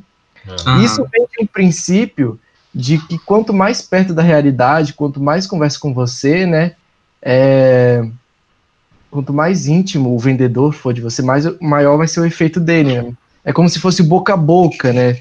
O influência seria teria um efeito parecido com o do boca a boca Uhum. né? Porque- e nesse sentido tem até umas pesquisas que falam que os menores influencers não é aquele tipo Whindersson, nível Whindersson, né? Talvez esse aí já não seja tão eficaz quanto, com- com- quanto um, um pequeno ali de 10 mil seguidores, de 20 mil seguidores, né? Porque a pessoa não tá esperando, sabe? Quando você vê que alguém tá tentando te vender alguma coisa, seus suas, seus mecanismos de defesa aumentam, sabe? Você, você já fica, hum, esse cara tá tentando entender alguma coisa. Mas você pega um cara de 20 mil seguidores, você não espera isso dele, sabe? E talvez funcionaria até melhor com ele. Então é uma estratégia muito válida. Acabei, de, acabei de descobrir que eu, que eu fui influenciado. Eu tô aqui ouvindo você chorando. Porque aconteceu isso comigo. Tipo, eu sigo uma. Eu sigo uma, uma influencer, Uhum. uma jornalista no Instagram, a Raira, Raira Ven- Venturi. Esposa de um fotógrafo famoso, esposa do Paulo, que é um fotógrafo topzera, assim, que eu gosto pra caramba também. Uhum. Eles tiveram uma filha e eles compraram um tapete pra essa filha. Ah, só que eles não falaram, tipo assim, eles não fizeram um anúncio em cima do tapete. Compre o tapete, é muito legal. Tipo, ah, Uhum. Ela mostrou o vídeo dela com a criança curtindo o tapete, falando que o tapete é grosso, tipo assim, como se ela estivesse mesmo. Sabe quando você tá na conversa de comadre? E você Uhum. vai falar, ah, menina, comprei um negócio maravilhoso. É, é isso. Ela falando assim, aí eu fui e falei, pô, minha sobrinha nasceu, né? Vou comprar esse tapete pra ela. Comprei a porra do tapete. 200 e lá vai pancada. O tapete é bonzão, mas, tipo assim, eu comprei por conta. Eu nem sabia que existia tapete pra criança, sabe? Eu não fazia ideia desse mercado. é, tem um furor para criança, é um, é um mercado novo, assim. Eu fiz por causa disso. Vai, eu tenho uma dúvida. É uma- até uma discussão que eu tenho com, com o Rafael, Ah, que é a seguinte. Não sei se você ficou sabendo, não sei se você viu na Netflix, você ficou sabendo, teve uma festa é, que um, um cara ricão, ele organizou uma festa, né, numa ilha, aí contratou influenciadores para uhum. vender ingressos para essa festa. Tipo assim, anunciando, cara, compre aqui, a festa vai ser da hora e tudo mais. Chegou no dia da festa, tudo errado. Tipo, a, festa não, a festa não existia, é, não tinha estrutura prometida, não era no local que eles prometiam. Nada, nada. Tipo assim, a festa só venderam a propaganda. Tipo assim, através da propaganda, o cara vendeu milhões de ingressos. Milhões não, desculpa, milhares de ingressos a preços astronômicos Uhum. com a ajuda desses influenciadores. E aí, nos Estados Unidos, eles, é, teve um processo, né? O, a- as pessoas se sentiram lesados. Processaram tanto o dono da festa como os influenciadores da festa, que influenciaram a festa. Eu acho, eu, eu acho, da minha inteligência é, limitada aqui, que eles fizeram certo. Porque se você é um influenciador que aceita vender uma marca ou, uma- ou um produto, e esse produto dá merda, é, e eu comprei por sua causa, porque você falou que era bom, me prometeu algo e não foi, eu me sinto no direito de processar você. Você acha isso, isso ok? Ou você acha que influenciador é uma coisa e marca é outra, tem que separar os rolês? Cara, então, eu acho que você. Cara, que curioso. Depois você tem, uma, tem essa festa, esse documentário tem na Netflix, velho. É muito bom. Tipo, os caras fizeram. Assim, eles, eles gastaram uma grana fazendo propaganda. Uhum. Sacou? Então, assim, tinha vídeo. Porque realmente eles foram pra uma ilha aleatória. E aí levaram umas modelos. Eu não gosto de macho, né? Gosto de ver mulher pelada e tal. Umas modelos, galera bebendo. Aí, pô, essa festa vai ser assim, vai ser cinco dias de festa, pananã, pananã, pananã. E aí, só que a festa, no dia a festa deu merda. Então eles venderam muita grana publicidade, tipo, cada vez vendendo mais dinheiro e conquistando mais inve- investidor pra festa. Aí a festa miou, né? ah, eu acho que daria uma boa briga judicial, sabe? É, em termos práticos, sem querer entrar no âmbito de quem é culpado, mas Sim. em termos práticos, eu acho que seria daria uma boa briga judicial, até porque o cara poderia alegar, olha, eu fui contratado para falar isso, né? Eu tinha uma obrigação. Se resolvam aí com a, com a marca, né? Eu acho que nisso um bom advogado poderia safar seu cliente, sim, né? Principalmente se tratando de um influencer poderoso, né? E eu acho que se- talvez tenha até alguma jurisprudência nesse sentido. É, foi até naquele livro de esse autor que eu mostrei no primeiro, nos primeiros minutos, Martin Lindstrom, ele falando que já rolou processo contra contra o homem do tempo, né? Por exemplo, ah, você disse que ia chover, você disse que ia abrir mó salzão, marquei o churras e choveu.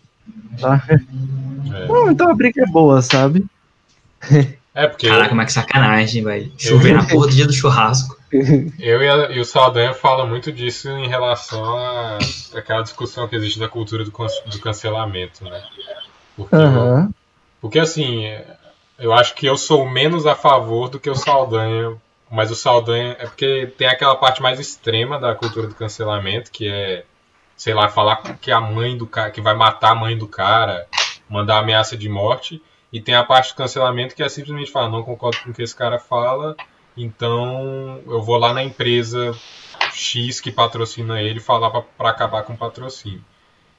Eu acho que as pessoas têm o direito de fazer isso, mas eu sou contra de qualquer forma. Eu acho que você pode simplesmente parar de acompanhar um cara, mas tentar fuder a carreira do cara, tá ligado?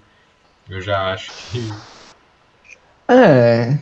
Complexo, né? Porque, porque a carreira do cara só existe porque você tá seguindo ele, né? Sim. Então, deixar de seguir também é um. É um. É uma forma de acabar com a carreira do cara, né? Complexo. Eu acho que se você Mas for também- atrás do, do- da galera que realmente dá dinheiro pra eles, que é as empresas, eu acho que é mais complexo, porque se você for lá falar com a empresa, você vai parar de seguir ele, é, tipo, vai acontecer, né? Se você tá com raiva do Uhum. cara. Então você fode o cara duas vezes, entendeu? Vai destruir o bicho. Hum. Ah, dependendo do nível, né? Se for alguma parada racista Ah, nazista, sim, né? sim. Sim. Acho que merece. Merecido. Merece cair no limbo. Mas, Nossa, coitado. Gabriela Pugliese, um beijo. Nossa. Não teve aquele youtuber Vesguinho, né? Que, que se envolveu aí nos esquemas aí de, de pedofilia. Ah, sim. Ei, Ah, sei qual é. Ex- Ah, pensei Luan Santana. Eu falei, uai, Luan Santana é pedofilia. Pelo amor de Deus. Porque o Luan Santana é vesgo também. É, eu acho, né? Não sei. Ah, o dinheiro fez crescer cabelo até no Elon Musk, que era. Que Era era careca. careca. Sim, ele deve ter esfregado dinheiro assim, sabe? 10 Era os mil dólares. resolve. Eu acho que é 10 mil dólares por dia resolve, sabe? O Bezos, o, Be o dono da floresta lá do Brasil fez isso. Ah, Não, é. não deu certo. Ele faz até hoje lá. É isso Coitado. aí. Care... Carequinho, cara. Ah, velho, eu acho que é. Sei lá, porque o do Elon Musk eu não vi, mas implante capilar eu acho um negócio tão esquisito. É que nem implante de barba, velho. Tu já viu implante de barba que o bicho vira uma régua? Nenhum implante de barba é tipo natural, é sempre um. Aí vira tipo um. Fica parecendo, deixa eu ver. Que algum de personagem de desenho animado, que era a barba dele era só um negócio preto, assim, reto. E aí vira isso. Aí eu Mas sou é a- propaganda, isso é propaganda, velho. Tipo, o amiguinho fez, aí o cara viu e fala, pô, eu quero também. É, é- é influência. Eu, eu sou a favor de se assumir a careca, assumir a falta de barba, tudo isso. É, e assim, o Elon Musk, ele era, se eu não me engano, ele era vovozinho, sabe? Só tinha cabelo aqui. E aqui era zero, zero, nada. Nada Caraca. mesmo. Aero- Aeroporto de Mosquito. Parece o, o Um beijo, Elon. do aquele Burton lá, qual é o nome daquele lá, o que o Brad Pitt fez, aquele filme? O Curioso. Benjamin Ah, Button. Benjamin Button. Exatamente. Você vê os vídeos em 1990, Elon Musk, cara, parece que o cara ficou mais jovem, sabe, por causa do cabelo. E até o pessoal no comentário zoando, nos comentários do- dos vídeos zoando, não, tem, ficar rico faz crescer cabelo. Coitado do Elon Musk, velho. Nossa. A gente ficou muito boa, né? Porque, eu- porque eu entendi o ponto do Rafael também, né? Que fica com aquele cabelo meio de boneco, sabe? É. Fica um... Sim, fica, fica falso. Não, o dele ficou até natural, sabe? Pra um cara que É tinha quase verdade. cabelo, né? O cara reconstruiu praticamente a cabeça toda dele, sabe? É, eu, Imagina o valor daquela porra, velho. Acho que é uns 15 conto. O quê? O O- transplante, ah, o negócio capilar. Nossa, Que- a melhor técnica aqui no Acho que é Brasil. 15 mil. Então, é, aqui no Brasil. nossa. Caraca, Ficou mais novo, ficou ficou mais bem novo. feito. Nesse caso tá bem feito, tá ligado? Dinheiro, pelo menos ele não, não faz crescer cabelo, mas pelo menos contrata os melhores médicos, né? Mas enfim.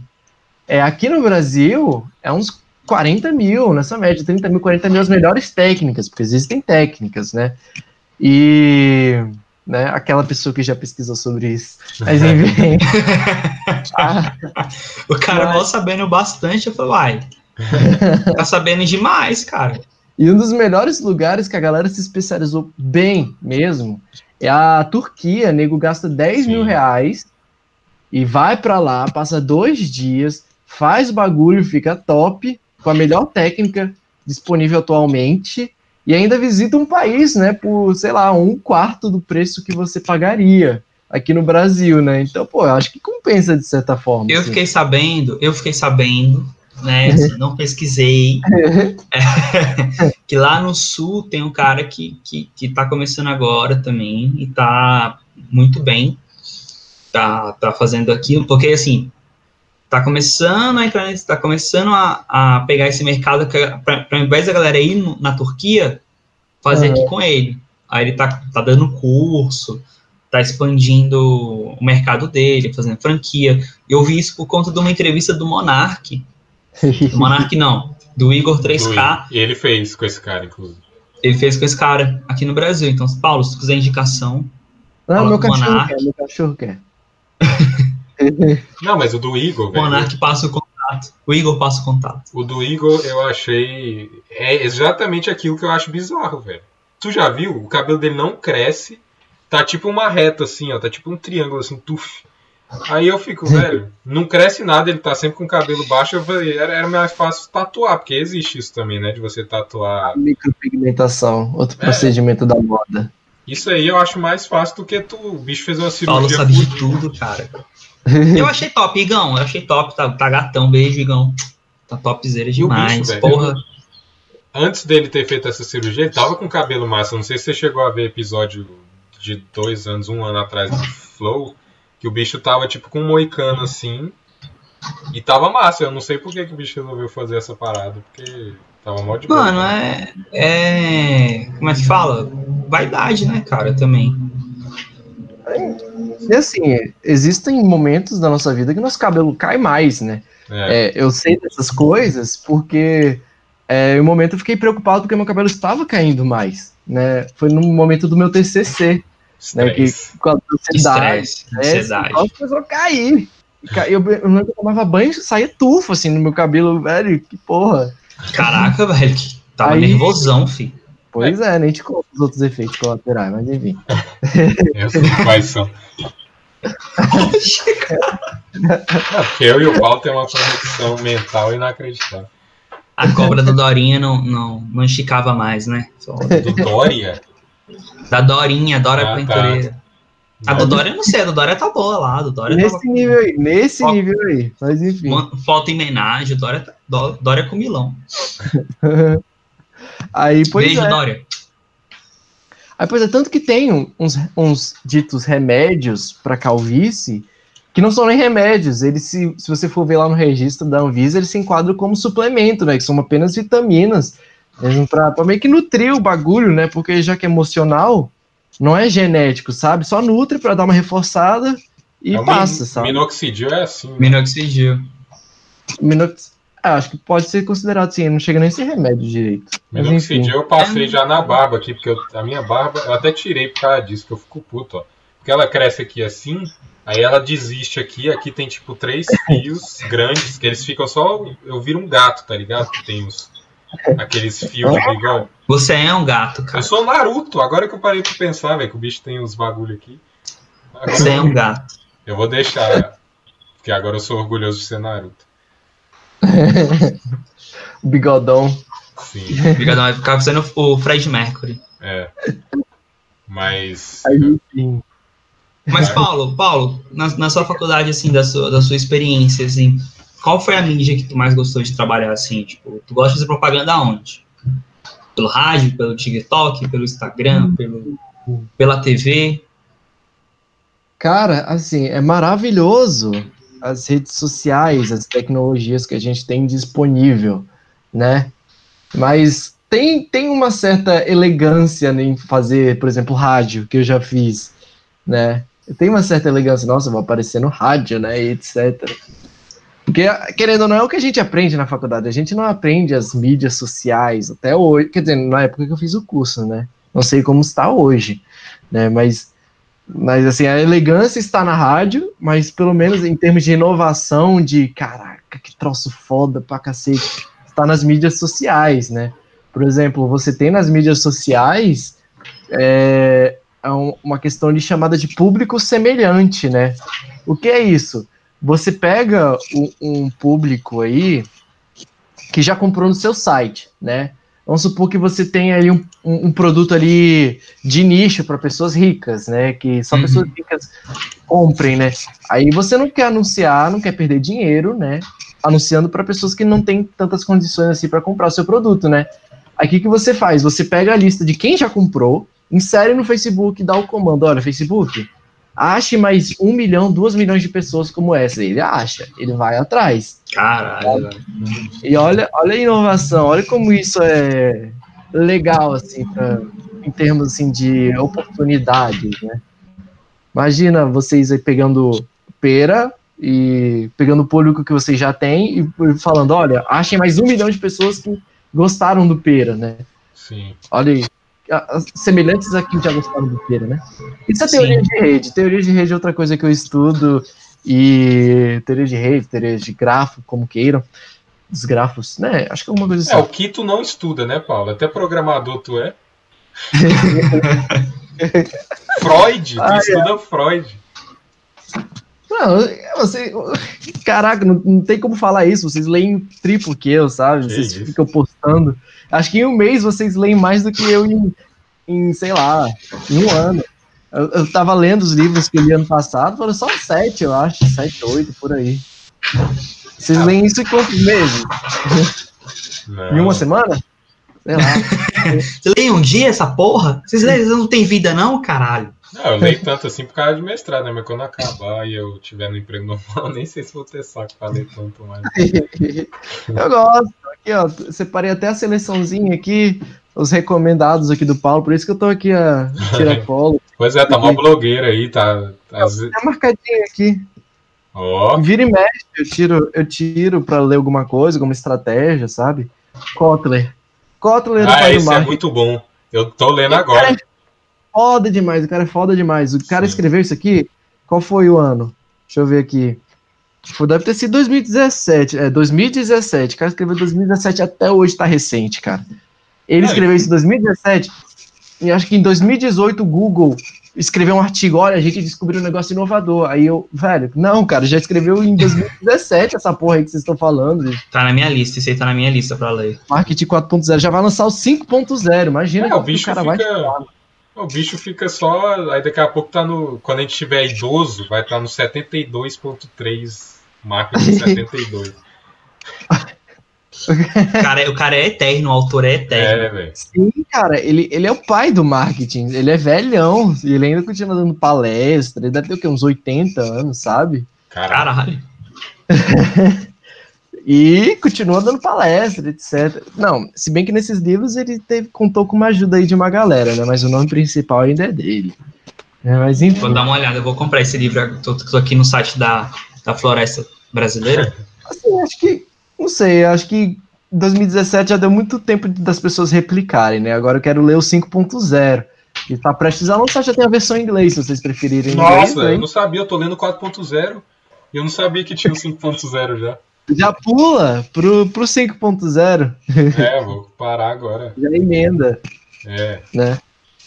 Não, e eu tava tendo uma dúvida aqui, tu acha, Paulo, que. Ah, É porque existe. Vou entrar numa parada muito filosófica agora. É. Ixi. Porque existe aquele negócio lá, você. Tem gente que, go, que gosta do que trabalha e tem gente que trabalha porque tem que trabalhar e tem que sobreviver. Você acha que você gosta tanto de publicidade assim e vai gostar para sempre, saca? Tipo, porque pra mim foi isso. Eu, eu vim para esse mestrado porque eu gosto muito de pesquisar, gosto muito de conhecer, aprender coisas. Mas aí chegou aqui, eu não gosto mais, eu perdi um pouco do gosto de, pela leitura porque eu leio tanto que tu fica, porra, eu só quero não ler. Tu acha que aconteceu alguma coisa parecida contigo na publicidade ou você ainda continua um, um apaixonado? Cara, realmente eu me encontrei em publicidade. Só para contextualizar, eu me encontrei em publicidade, né? Minha primeira opção de curso foi cinema, né? Fiz dois dias de cinema, eu vi que aqui não tinha tanto mercado. Eu fui uma publicidade que realmente abria portas, né? Realmente eu transito em várias, várias áreas aí dentro de publicidade, né? E assim, é, em termos de, de dia a dia de trabalho, é, tem dias que são mais cansativos, mais desanimadores, né? E você sai, caraca, bicho, não tô progredindo. E acho que isso é normal, é inerente a todas as profissões, mas acho que em publicidade eu continuo amando, continuo gostando bastante. Tanto que eu estudo, só tem, tem uns, deve ter um ali, um, meu lado ali, uns 20 livros ali na fila só sobre isso, é. né? E eu não paro de comprar, né? E agora eu não sei, não sei, não saberia falar sobre o futuro, né? Eu sou é. bem cauteloso para falar sobre o futuro. Mas é um, de fato hoje é um negócio que, que me, me, me enche muitos olhos, né? E, mas sem sombra de dúvidas, tem dias que são realmente mais, mais pesados, mais cansativos, que nos desanimam, né? Mas levanta a cabeça, porque. Senão é, por cai. E amanhã vai ser pior, tá? tá Paulo Coach. Paulo Coach. Falou coach. Do, coach do fracasso. Nossa. Se eu te falar, vai ser pior, não Se eu te falar, você acha que todo mundo tem que saber um pouco de publicidade, velho? Que é, que é, um, que é um conhecimento necessário, assim? Publicidade, então. Assim, não diria publicidade em si, eu diria negociação, relações interpessoais, sabe? É, porque tem autor, a galera que estuda mesmo é, negociação, eles falam que tudo é uma negociação, sabe? Se você tá na rua e alguém vem na sua direção, é, você está negociando para saber quem que vai para o lado, quem que vai para o outro, né? Senão os dois vão se colidir, né? Uhum. Então, eu acho que publicidade, assim, restritamente, eu acho que não tem tanta necessidade, né? E, mas relações interpessoais com certeza é uma habilidade que vocês têm que todo mundo, todos nós temos que desenvolver, né? Agora, se você for empresário, você com certeza tem que saber um pouco de publicidade, né? Se você tivesse produto, etc. Porque são um dos quatro pilares do marketing tradicional, né? Produto, preço, prazo e promoção. Os quatro P's, né? Então, não tem, não tem um, um bom negócio sem publicidade, né? Uhum. Mas acho que como pessoa, relação interpessoal, saber negociar ali, igual o Rafael, né, com a chinesinha lá da, lá da feira, é imprescindível, né? E acho que seria essa a questão. Pois é, eu eu tava ouvindo hoje, velho, enquanto eu estava fazendo faxina, um podcast daquele canal Sputnik, Sputnik, sei lá como é que chama, que eles têm um podcast agora também. Aí eles entrevistaram aquele Luiz Felipe Pondé, que é um professor de filosofia lá da USP. Aí ele tava falando que uma das teorias da filosofia sobre a sociedade atual é que a gente virou uma sociedade marqueteira, né? Em geral, assim, a sociedade hoje em dia é marketing todos os profissionais, inclusive profissional que, sei lá, em teoria não, ter, não teria que fazer marketing nenhum, tem. Porque, por exemplo, eu fui fazer uma mentoria de tradução para tentar entrar nesse mercado e quase todos os professores da mentoria falaram que não existe você ser tradutor sem um LinkedIn e um LinkedIn constante, que você produz artigos em inglês, que você posta suas traduções lá. E aí, tipo, eu eu vou discordar de Paulinho e eu acho que até publicidade é bom, não profundamente, mas um básico, assim, porque hoje em dia a nossa sociedade, Sim. Todo profissional precisa disso um pouco, né? Ainda mais que a gente vive num mundo com mais, cada vez mais profissionais, mais concorrência, aí eu acho que ganha nisso. Mas eu acho que entra nesse negócio das relações interpessoais também, né? Sim, sim. Não, saber vender seu peixe, saber se promover, né? Seria, acho que esse sentido, né? Uhum. Acho que a publicidade embarca muita coisa, né? Então, é, saber publicidade, publicidade mesmo, realmente. Talvez não, mas saber digital. Saber o, o, básico ali, né? Saber, saber as palavras certas, um, um gatilho ou outro. Que, que, foi aquilo que eu disse bem no início, né? Já tá dentro do, do nosso subconsciente como vender, né? É. o marketing só trata de, de entender os processos, né? E etc.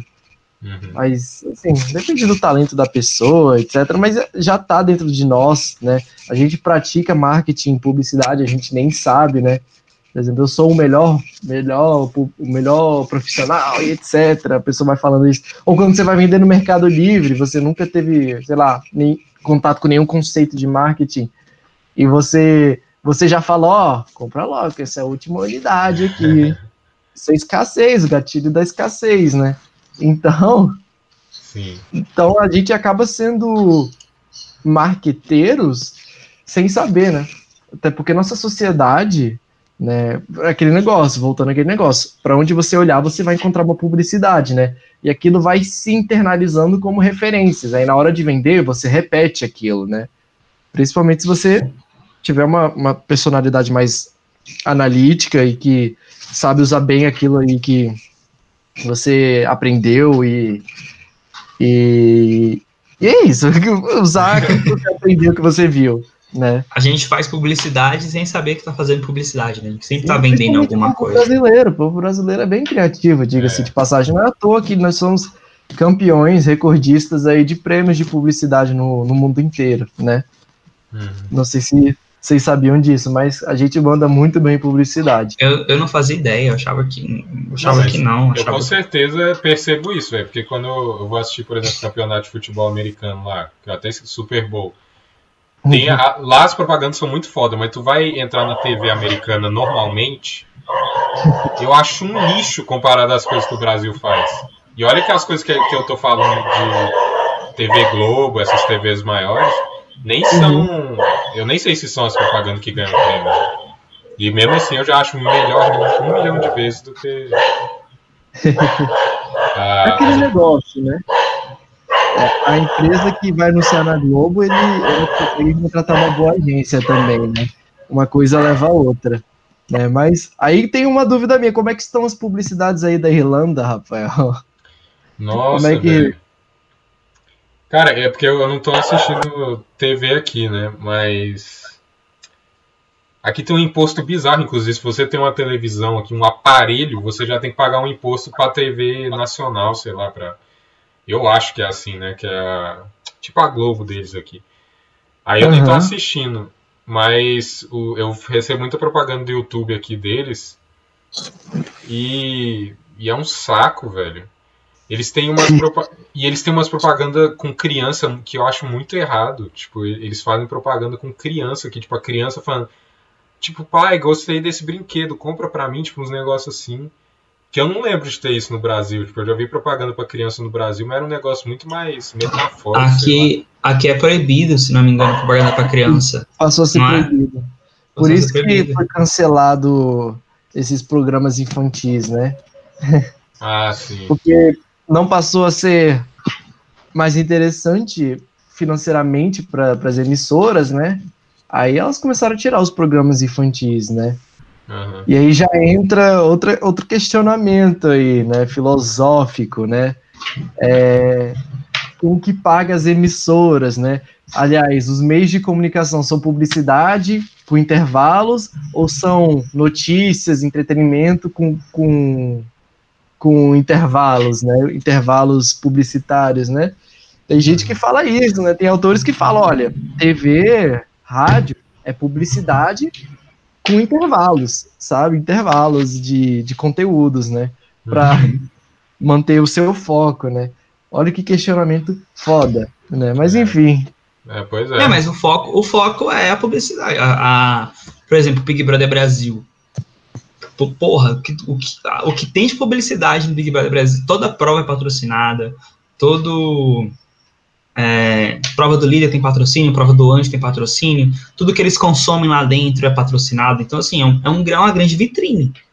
na, na, verdade, o produto, né? É um, é um grande produto da Globo. Eles devem lucrar, o que eles lucram ali em três meses deve ser tipo, o dobro do que eles lucram nos outros nove. E era engraçado, eu acho, assim, né? cagando regra. Quando eu era criança, eu, eu não entendia publicidade, eu ficava. É, meus caras ficam passando tanto conteúdo bom aí, eu vejo esses desenhos tudo, eles fazem tudo de graça. Como é que acontece isso? Eu, hoje em dia eu fico, ah. É a mesma coisa é. do YouTube, velho. Pra mim, YouTube era uma era tipo assim impensável, porque eu via tutorial de como mexer no Photoshop, tudo isso eu ficava velho. A humanidade é boa demais, né? Os caras realmente quer... o coração deles é bom. Não, é, realmente tem gente que ajuda muito assim, e nunca ganhou nada no YouTube, mas Aí eu entendi que realmente tem como ganhar dinheiro indiretamente. Mas... Ai, ai, viu? Tem Mas... um mercado ali por trás, né, velho? É. Eu, eu acho a propaganda aqui. Tem um aplicativo de comida aqui que chama Just Eat, que tem um Snoop Dogg cantando. Aí Véi, é, e o que que acontece? O YouTube tem que fazer, tem que mudar esse algoritmo deles, velho, porque às vezes eu recebo a mesma propaganda, 47 vídeos seguidos, que é o gatilho, nem sei se é gatilho, mas é negócio da repetição lá. Mas mesmo assim é um saco, velho. Tipo, a- no Brasil teve a época que a 99 fez uma propaganda, lembra? Que era um cara falando, ah, 99, não sei o que. Aí eu recebi essa propaganda 73 vezes, aí eu falei, nunca vou andar nessa merda. E nunca peguei 99 por causa disso, porque eu odeio. Esse aí é outro conceito. Criou ranço. É, a gente tem dentro da, do- da matéria de construção de marcas, a gente tem a questão da repetição. Mas. E, e isso ali é conhecimento básico, né? Se você quer ser lembrado, você tem que repetir. né? Mas adentrando o estudo da publicidade, você também tem o conceito de saturação, que é o momento a partir do qual você vai começar a se enjoar da publicidade. Vai começar a nutrir sentimentos ruins, né? Nossa. Pela marca. Então foi isso aí, né? O YouTube é o que mais eles fazem, é isso, velho. Pois é, né? Quem sabe não, não, não falta aí um conhecimento de publicidade para esses gestores de tráfego que programam os anúncios, né? É. Tem aquele. Tem aquela plataforma de, de construção de sites, né? Toda hora aquela porcaria. mano. Toda hora. Toda, Toda hora. hora. Eu lembro. Inferno. Toda-. Meu Deus, cara, eu já tive até que. Eu já tentei até denunciar pro Google, sabe? Porque você tem como controlar, mais ou menos, né? Porque, assim, eu acho que, no fundo, no fundo, eles estão um pouquinho engajados aí com, com essa questão de mostrar anúncios personalizados. Aí eles têm umas ferramentas ali para você, por exemplo, falar: olha, tá muito repetitivo, por favor, pare, né? Eu tentei Pelo amor de procurar- Deus, pare. eu tentei procurar isso no Google e eu denunciei, não, não achei, tive que denunciar, parou por um tempo, depois voltou, né? Não, velho. eu- mas é um saco. Tem uma propaganda Eu- aqui também que, que é do. que é um negócio que eu acho bizarro também, que eles vendem aparelho. Como é que chama? Odontológico, que é de aparelho de dente, né? Eles vendem um aparelho que você não precisa ir no médico, pelo que pelo menos na propaganda eles não falam nada. E aí eles ficam mandando isso 83 vezes, que aí agora virou meme pra mim, velho. Que eu fico falando assim, o nome da marca é Smile Direct Club Aligner. Só que eles falam com sotaque irlandês. Aí toda hora eu fico falando Smile Direct Club Aligner. Aí eu fico, porra, que saco, velho. Aqui tem, aqui tem isso também. É um aparelhinho assim que você põe, É, invisível. É. Um saco, um saco. Parece isso eu acho muito errado, velho. Porque tu tá indo sem dentista fazer o bagulho. Eu acho que aqui no, no Brasil tem um desses produtos que são ali, que tem os dentistas como afiliados, sabe? Você Ah. precisa de um dentista para colocar, sabe? Ah, Mas eles não deixam de ser representantes da marca. O Bruno Galhaço faz propaganda disso, se não me engano. Eu- Eu acho errado, velho. Tem certas coisas que eu acho errado fazer propaganda. Por exemplo, medicamento.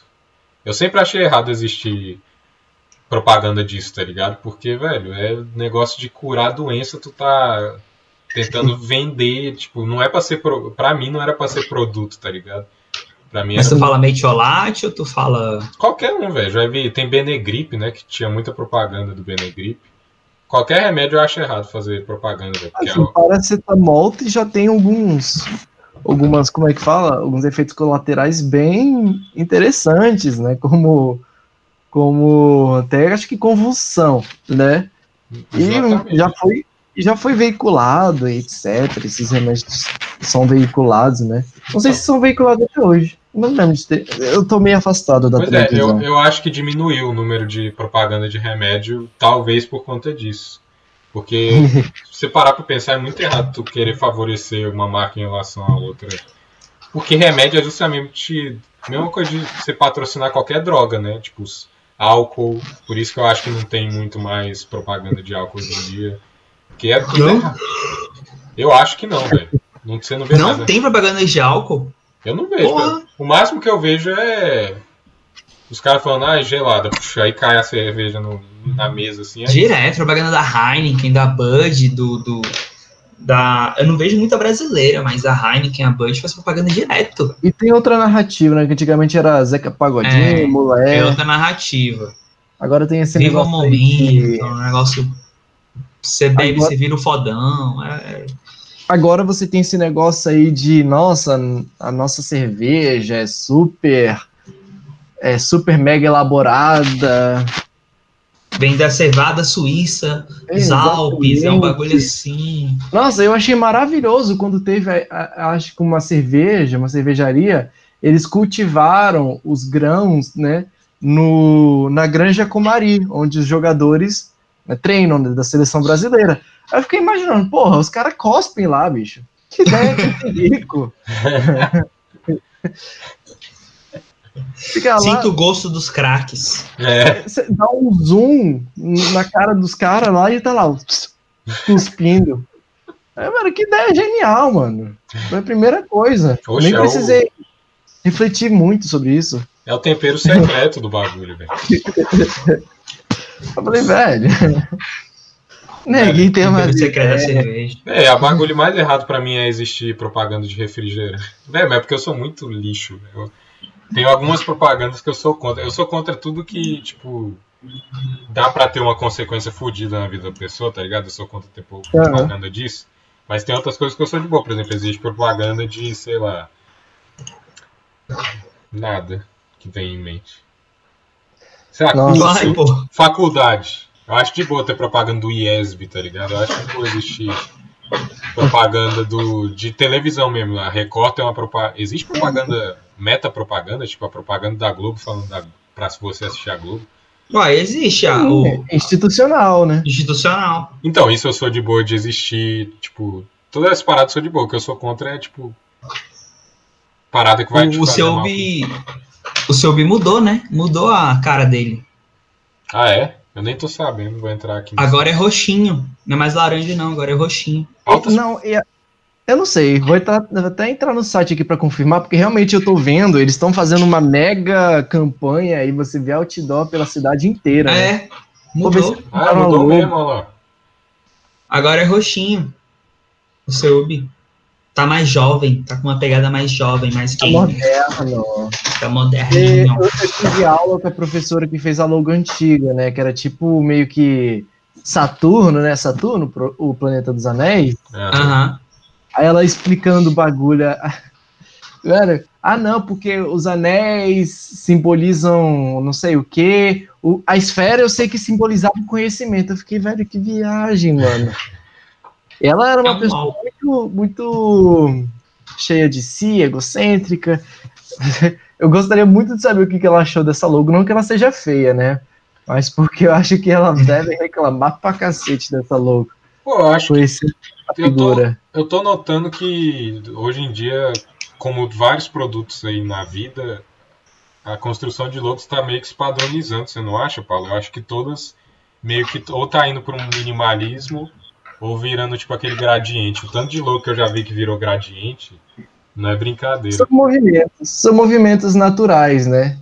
É, uma hora, da- em um momento do mundo, a sensação foi fazer desenhos realistas é, com temas religiosos, né? Ah, Em outro momento foi fazer ali o como é que fala aquele do que até foi o, o Picasso que ele fazia aqueles trecos meio de todos os ângulos. né? cubismo, né? Exatamente, né? São movimentos, né? E a- agora que se prega é- é esse. E agora a gente tem um movimento de, de, de mudança para a internet, né? Então meio que se justifica você usar uma estética mais moderna, sabe? Que é justamente o caminho que o pessoal está seguindo, né? O que é moderno? Né? Então vamos nesse, nesse sentido, né? Nesse caminho. Uhum.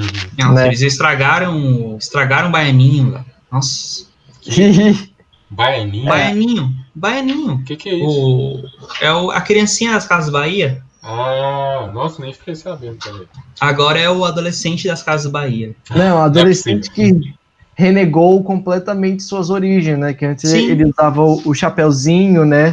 O pessoal ficou meio puto com isso. Era mó bonitinho, mó, mó representativo. Agora, O pessoal Sim. reclamou, nossa, tiraram completamente o Bahia do negócio, né? Cadê a nossa cultura? Cultura nordestina. É meio que agora faz.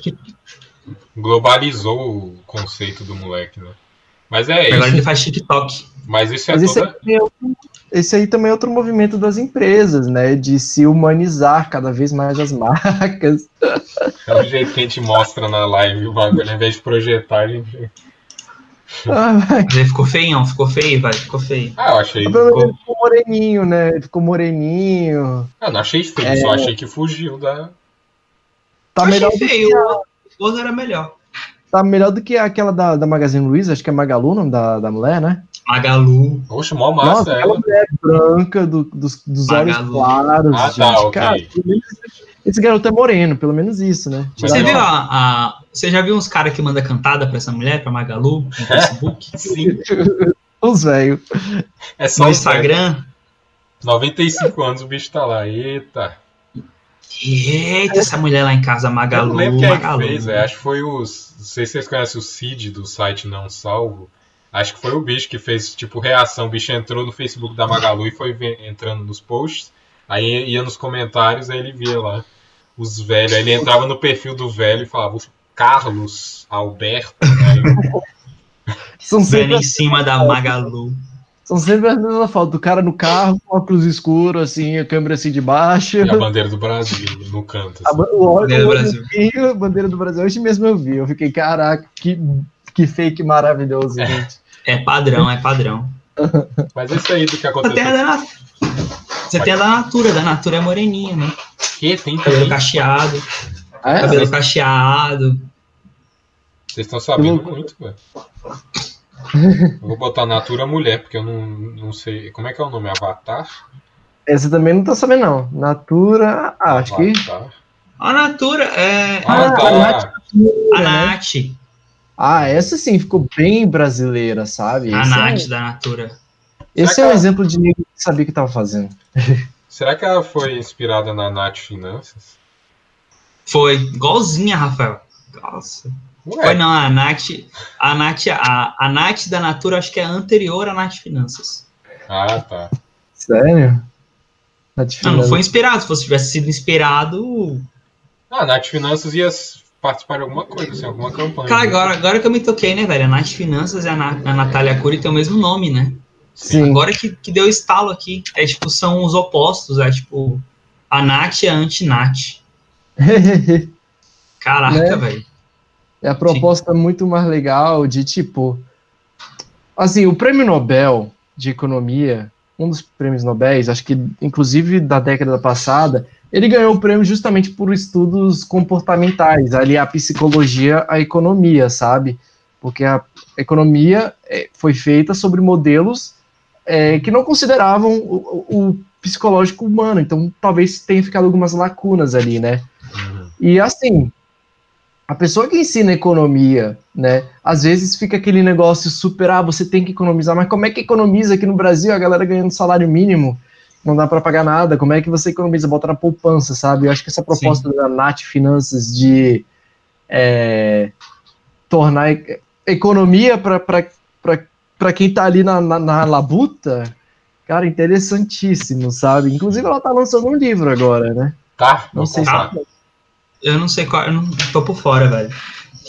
Nossa, eu vi velho. agora na Você SA. Não, eu fiquei. Eu perdi. a- tinha uma época que eu queria virar investidor fudido, assim, que eu tava olhando todos esses caras, Primo Rico, Natália Cury. Aí depois que eu percebi que os bichos é muito bizarro, tipo assim, pra mim é bizarro, né? Tipo, na minha opinião, eles fazem uns, uns- umas generalizações que.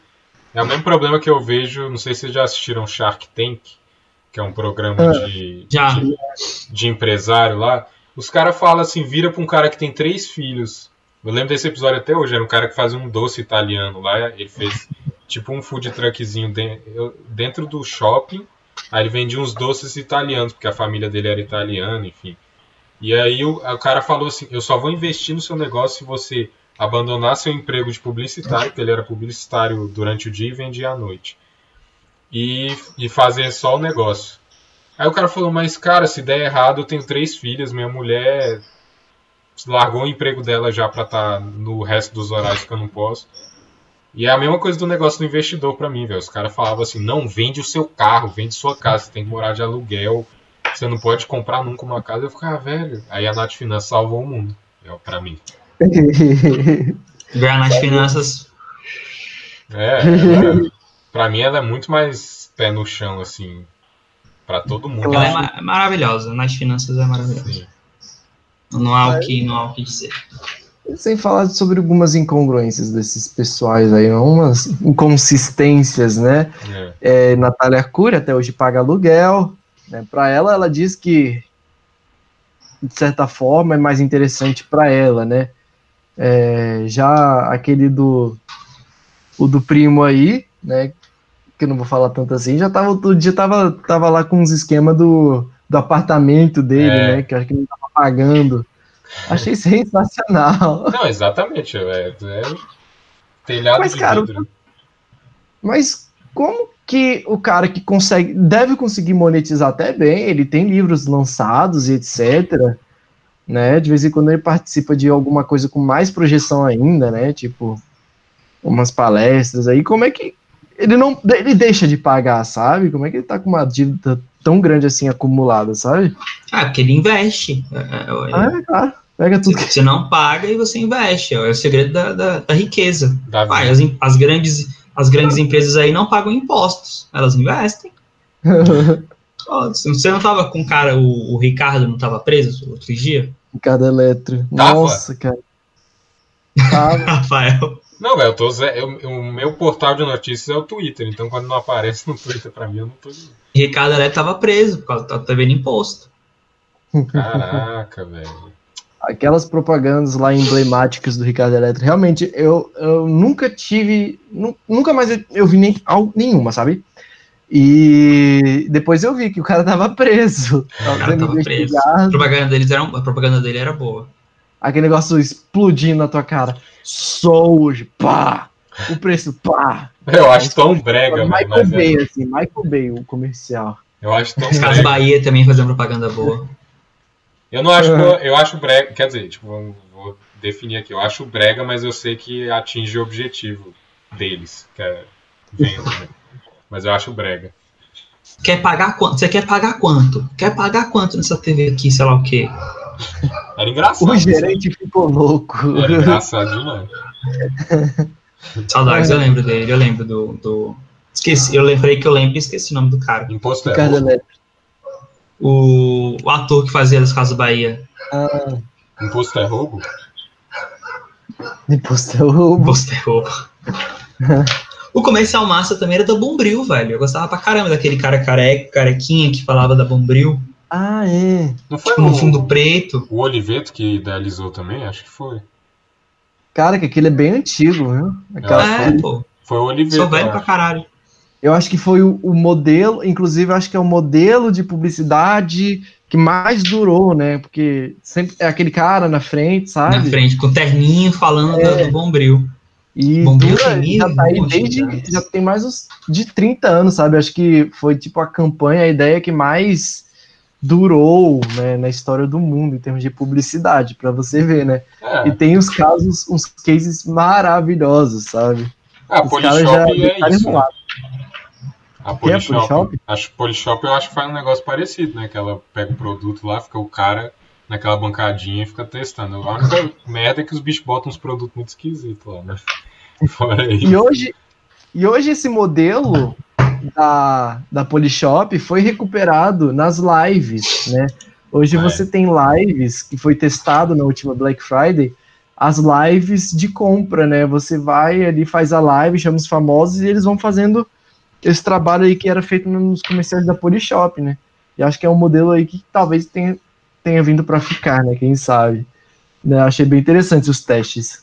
Lembra? Eu vi um comercial, aquele comercial daquele cara de um carequinha que bate. Eu- Na verdade, eu nunca vi o comercial, eu sempre vejo alguém falando sobre o comercial, que é um carequinha que ele tem uma fita preta, aí tá um tanque vazando, ele vai lá e tá, tampei o tanque. aí ele passa a motosserra num barco, aí ele junta o barco de novo com a fita e vai pro lago. Uma, tipo uma fita durex, fortuna. Isso aí já é o exemplo de, de poder das redes sociais, né? Das mídias sociais. Não das redes sociais, né? As mídias sociais é onde se dá as redes sociais, é onde se dão as redes sociais. Mas enfim, Vocês lembram daquela época que tinha. Às vezes eu queria, eu tava assistindo TV, eu, eu queria botar no Cartoon, eu errava o canal. Aí ia pra um, pra um canal de. que tinha umas mulheres vendendo umas joias, que era sempre as mesmas mulheres, com as mesmas joias. Parece que elas conversavam 14 horas seguidas sobre a mesma joia. Eu lembro, eu lembro desses comerciais. E parecia com esse Eu- Que é formato uma aí. pedra. Até hoje, eu- até hoje eu vejo. Eu, eu tive uma fase meio esquisita da minha vida que que eu abria a TV, né? Que, que realmente acho que a TV contratada a cabo, né? é, já não me já não me anima mais, sabe? Eu acho que se cancelasse não faria diferença. Mas a gente tem aqui para ver um Globo News da vida, né? Não. E assim, teve um momento na minha vida que antes do Netflix, né, que era a única coisa que tinha, era TV a cabo. Aí eu ligava no programa da, da Polishop, que era o troço mais variado, mais animado que tinha, e ficava vendo. É. Ficava vendo lá a depressão lá. Eu jantava com aquilo, almoçava com aquilo. Sabia até o canal de call, sabe? Então, Eu lembro, eu assistia também quando era mais novinho o canal da Polishop. Nossa, era o dia inteiro o Polishop, era muito bom, velho. As propagandas. Aquele Juicer Philips Valita, que. Não sei se pegou vocês, assim, mas na minha época foi um hit essa porra. Você botava maçã, aí ele triturava maçã. Não. Triturava suco. Botava cenoura, Cara. suco de cenoura. compraram lá pra casa, nossa, era só o desperdício daquilo. Aquilo ali é bem é sociedade americana, sabe? Que eles desperdiçam mesmo. A sociedade dos Estados Unidos, né? Americana não é tão exato assim. Mas É, enfim, eu também hoje em dia eu falo estadunidense. exato, exato. Os bichos A gente comprou lá em apropriaram. casa, usou uma vez, usou uma vez e jogou fora o negócio, o juiz. Os cara, os caras, eles, eles consomem demais, eles geram muito lixo, né? Aham. E você vê aquele esse, esse como é que fala o nome disso? É o Juicer. Isso aqui eu não sei, mas é, é Juicer. o Juicer lá, ele, ele de fato, ele desperdiçava muito, ele tinha até um compartimento para sair o bagaço, sabe? E tipo, dava para reaproveitar muito bem o que tinha sobrado do bagaço, sabe? Não, só, não saía só bagaço, saía muita matéria útil ali do, do, do que você espremeu, sabe? Aí, velho, É. aquilo ali foi a tradução da, da, da Philips estadunidense. Valita. O, a Polishop tinha muito disso, né, velho? O tanto de produto que, que tios meus compravam, que meus próprios pais às vezes caíam nessa propaganda e falavam, pô, que legal, aí comprava. Aí nunca usava. Aí, nossa, o que mais tinha era negócio de que a Polishop fazia de academia, alguns equipamentos de academia. Aí tinha o AB, AB Stretch. Que era, tipo Ah, que era uma cadeira que eu, eu- a gente comprou, eu até fazia abdominal naquele negócio, mas era tudo errado, quebrou rapidão. E era bem isso aí, de ser descartável. Stretch. Ó, uma propaganda que deu certo é a TechPix. Não deu, nunca vi ninguém tendo TechPix. Não deu. Eu já vi, meu tio, meu tio comprou a TechPix. Eu tenho um tio que comprou a TechPix. Caraca, eu nunca vi ninguém com uma TechPix. velho. Naquela época já existia coisas muito melhores, né? Pois é. Já, Não sei qual era era, uma a diferença. câmera digital, filmava, gravava áudio, cortava legume, era. Só roupa. Eu Fazia que- tudo a porra da. da- Eu não da sei câmera. os números de venda deles, mas pra mim virou mais um meme do que. do- não sei se converteu em vendas pra eles. Tanto que sumiu. Acho que tivesse convertido, acho que estaria ali ainda. né? Será que tá? Pera aí. Mas enfim, E o cogumelo do sol? O cogumelo do sol também tava aí, ó. Compre cogumelo do sol. Aí tinha a mulherzinha falando, a a vozinha da mulher virou meme também. É um outro tipo de comercial também, né, velho? Tipo, um outro, um outro, outro modelo. aí, assim, a Nissin, aquela de. É Nissin? A de, de macarrão instantâneo, Ah, sim. É, de hoje, eles estão apostando nesse, nesse modelo aí trash. Sabe? Só que é tão trash, tão trash que não faz sentido nenhum, cara. Não faz sentido mais nenhum. Você só assiste pra caralho. só assiste. Sério, e, assim, é, esse Martin Lindstrom também, ele fez várias pesquisas até envolvendo sexo, se sexo vendia, né? A botar mulher pelada vendia. E, cara, assim, chegar a esse extremo de botar alguém pelado não vende, porque você você ali tá desviando a atenção para a mensagem que, que deveria ter a sua atenção, né? Que é na, na parte do compre, na parte do produto, né? Mas ao invés disso, a pessoa tá prestando atenção no, no- nos peitão da mulher, né? E, e assim, nessas campanhas super trash, mega trash, eu acho que cabe o mesmo, a mesma reflexão, né? Eu só prestei atenção, tentei ficar entendendo lá qual era a lógica, qual era a narrativa do bagulho, e realmente não entendi PN, sabe? Ficou Mas, perdidão. Agora, se você pegar o trash ali do Dolinho, aquilo eu entendi, sabe? Caraca, saudade do Dolinho. O Dolly deu certo, será? Cara, deu certo no sentido de lembrança, né? A gente, nossa, isso, é tão porcaria que a gente lembra, sabe? e até hoje tem essas páginas aí que, que plagiam, usa o dolinho, né? Deve, ser, deve ter uns dolinhos sinceros, assim, da vida, sei lá. Dolinho sincero. O pessoal pega, pega um nome qualquer e bota sincero, ou dá depressão, etc. É. é engraçado quando o produto meio que vira um negócio cultural, né? Mais, mais do que Você o próprio. Conhece algum? Você que está vendo a página, conhece algum? Digite aí nos comentários aí. Dolinho da depressão, Dolinho do. É que Dolinho... nem, que nem a Xerox, velho. Xerox. Xerox acho que nem existe mais a empresa, existe? E aí. Ué, existe, pô. Ué. Não. Existe. Exi acho que existe, Xerox existe, existe, mas com um público bem, bem seleto, é. tipo ele tá melhor que a Kodak, pelo menos. Virou. É, tá melhor que a Kodak. Virou um tá termo, melhor que a Kodak. Virou uma palavra, mas isso não, nunca mais viu uma máquina Xerox. pois é. é. Mas eles ainda vendem algumas soluções, mas é para um mercado bem reservado, sabe? Uhum. Público-alvo seleto. Sim, sim. Acho que é de empresas. Eles, acho que, é, acho que eles nunca chegaram a vender. Não sei. Posso estar falando porcaria, né? Não sei se eles chegaram a vender alguma coisa para casa, assim, né? Mas hoje é. tá bem mais seleto ainda. Um comercial que eu, que eu gosto é da, são, são os comerciais da Fanta. Acho legaisinhos. São coloridinhos, animados, tipo. Ah, Fanta, né? Eles mudaram lá, eles tiveram um rebranding. Ah, é. Eu acho que eu vi isso aí. Eles mudaram mindset e agora eles estão ai, ai. mais mais animado. Eu comecei meus estudos sobre marca, né? com a literatura clássica, né? E até e assim, os primeiros autores não sabiam provar se a construção de marca daria certo, sabe?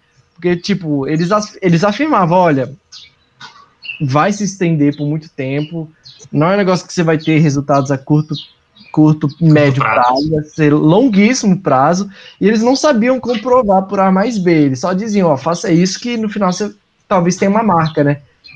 E assim, e por como eu comecei pela literatura clássica, né, eu não tinha pista nenhuma se, se, se daria certo, né?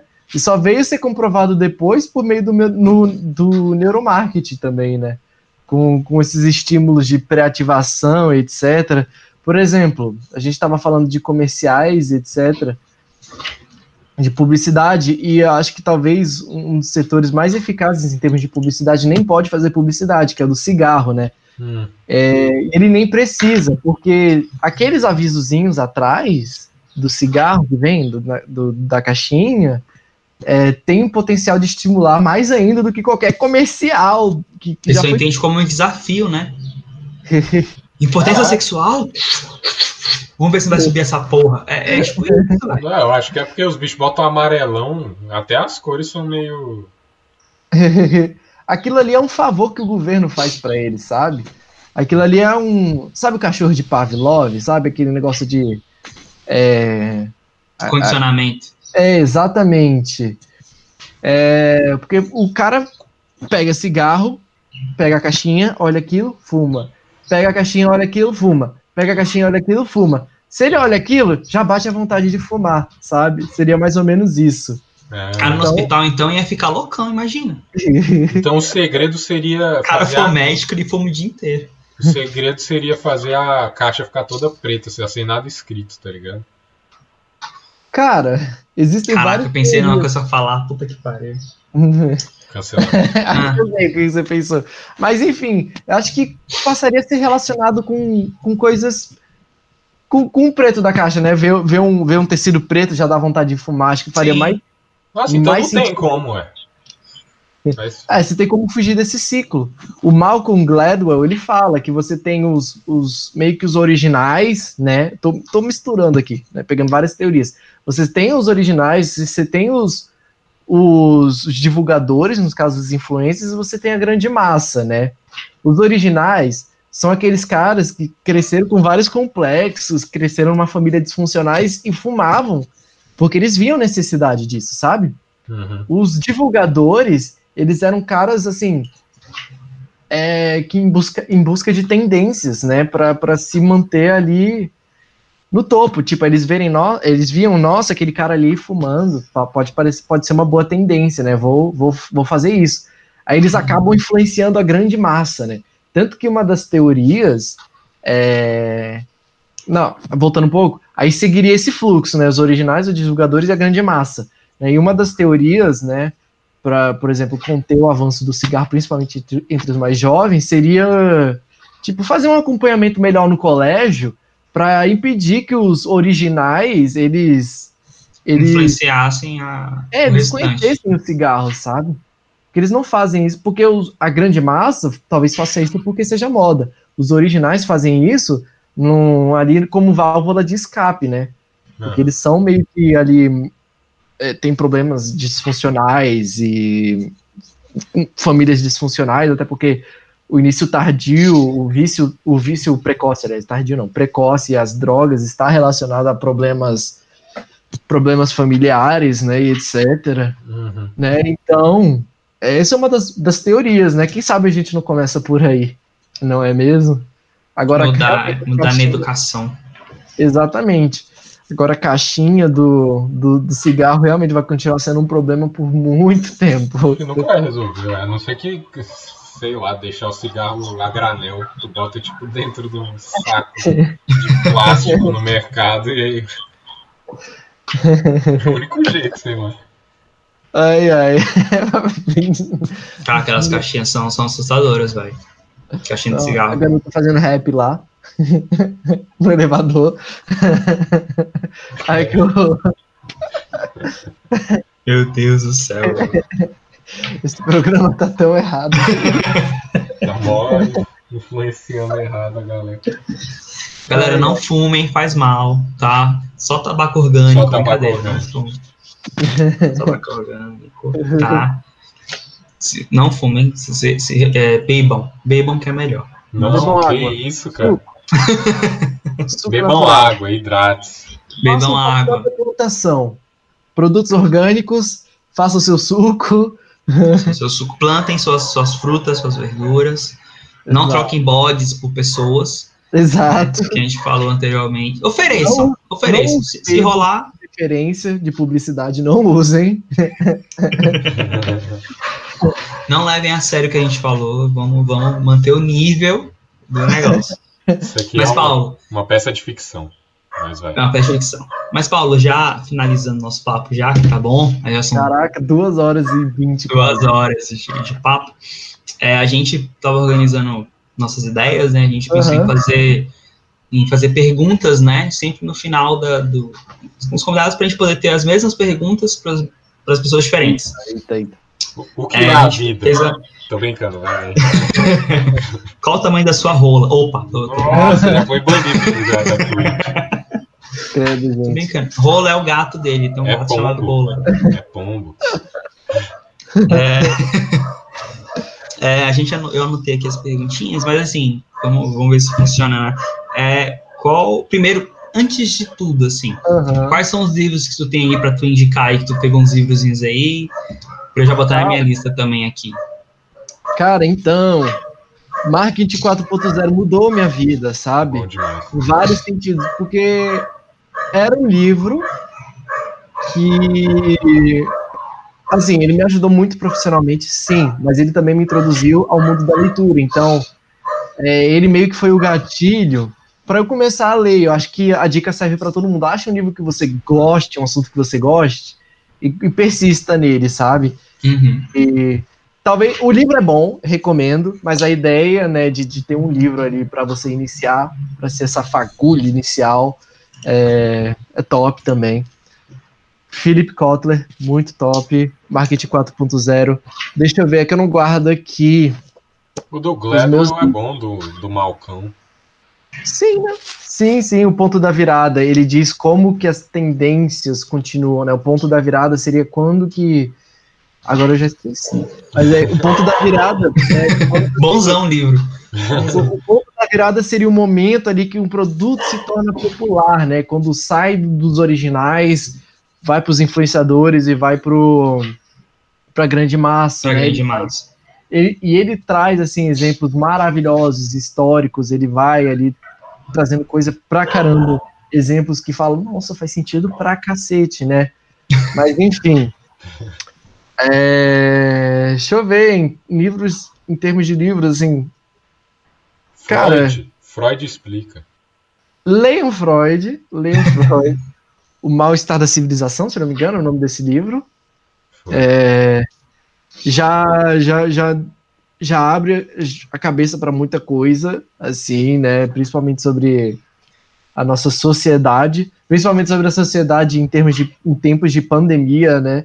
Hum. Acho que aconteceu um negócio tão louco, né, nessa pandemia que quando decretou a quarentena, o pessoal começou a fazer coisas loucas no cabelo, sabe? E o Freud meio que dizia isso, né, que a gente tem impulsos que dentro de nós que a sociedade nos reprime, né? Aí veio a quarentena, a galera meteu o louco mesmo, sabe? Cortou mesmo, lá. É isso. Eu cortei, eu cortei, fiz muito, fiz moicano. Bigodão. Eu fiz aquele, eu fiz um, eu fiz um mullet.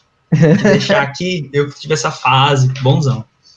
É isso, é uma ideia freudiana também, né?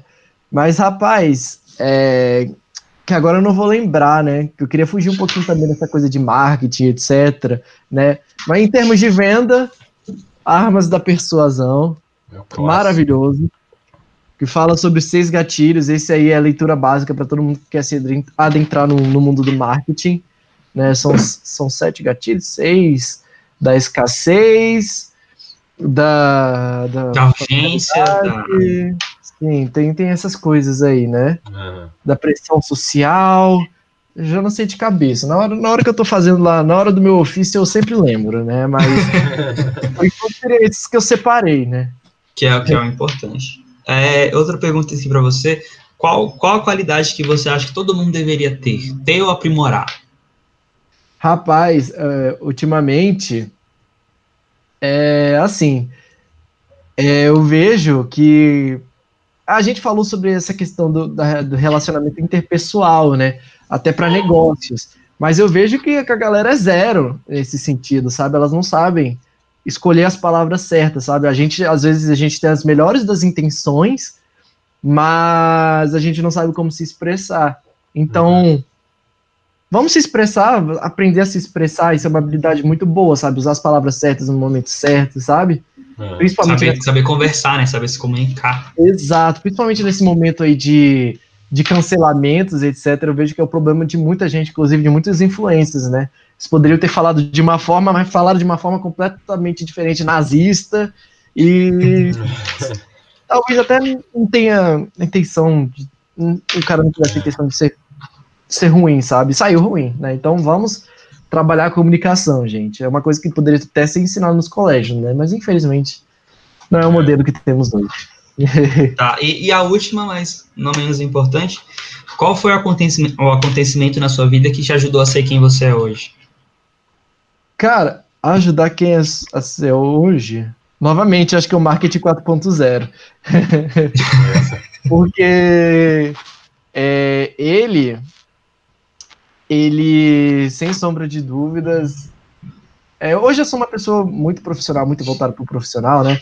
É, capricorniano, me chamem para para live aí do, do, dos signos aí que eu vou.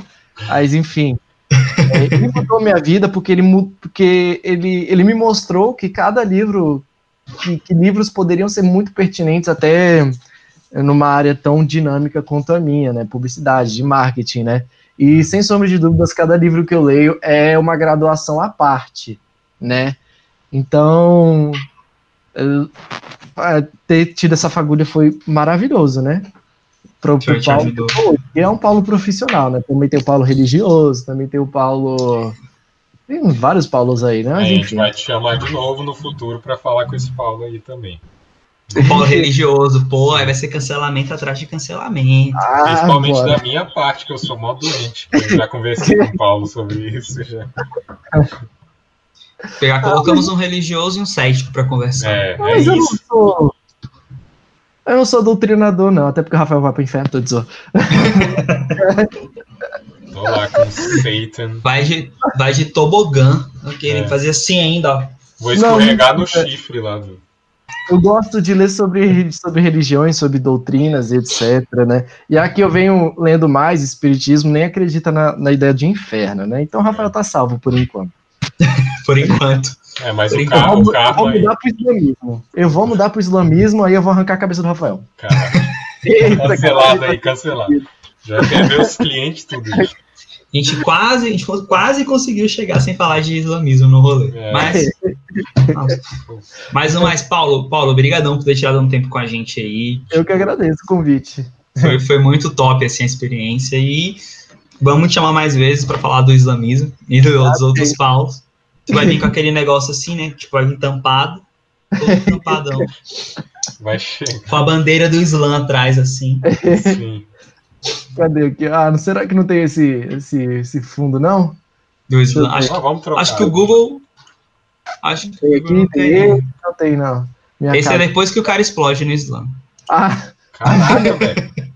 quem vai explodir vão ser nós aqui. A gente conversa. nem tem cliente, a gente não vai ter. Ai, Zé. E eu moro com o Chewbacca aqui do lado. O Chewbacca dormindo ali, agora Nossa. que eu vi que o bicho tá dormindo. Bugou a configuração aqui. Eu fui mexer, mudar meu fundo. Ih, eu não tirei o fundo, né? Não cheguei a tirar o Não, fundo. pode deixar aí. Pode deixar. Mas enfim, é então, velho. Obrigadão mesmo. Tenha um, um bom dia aí. Bom dia, todo mundo. Rafael, boa tarde, né? Rafael, boa noite, quase. Boa tarde. Daqui a pouco o sol se põe aqui, que é assim mesmo. Né?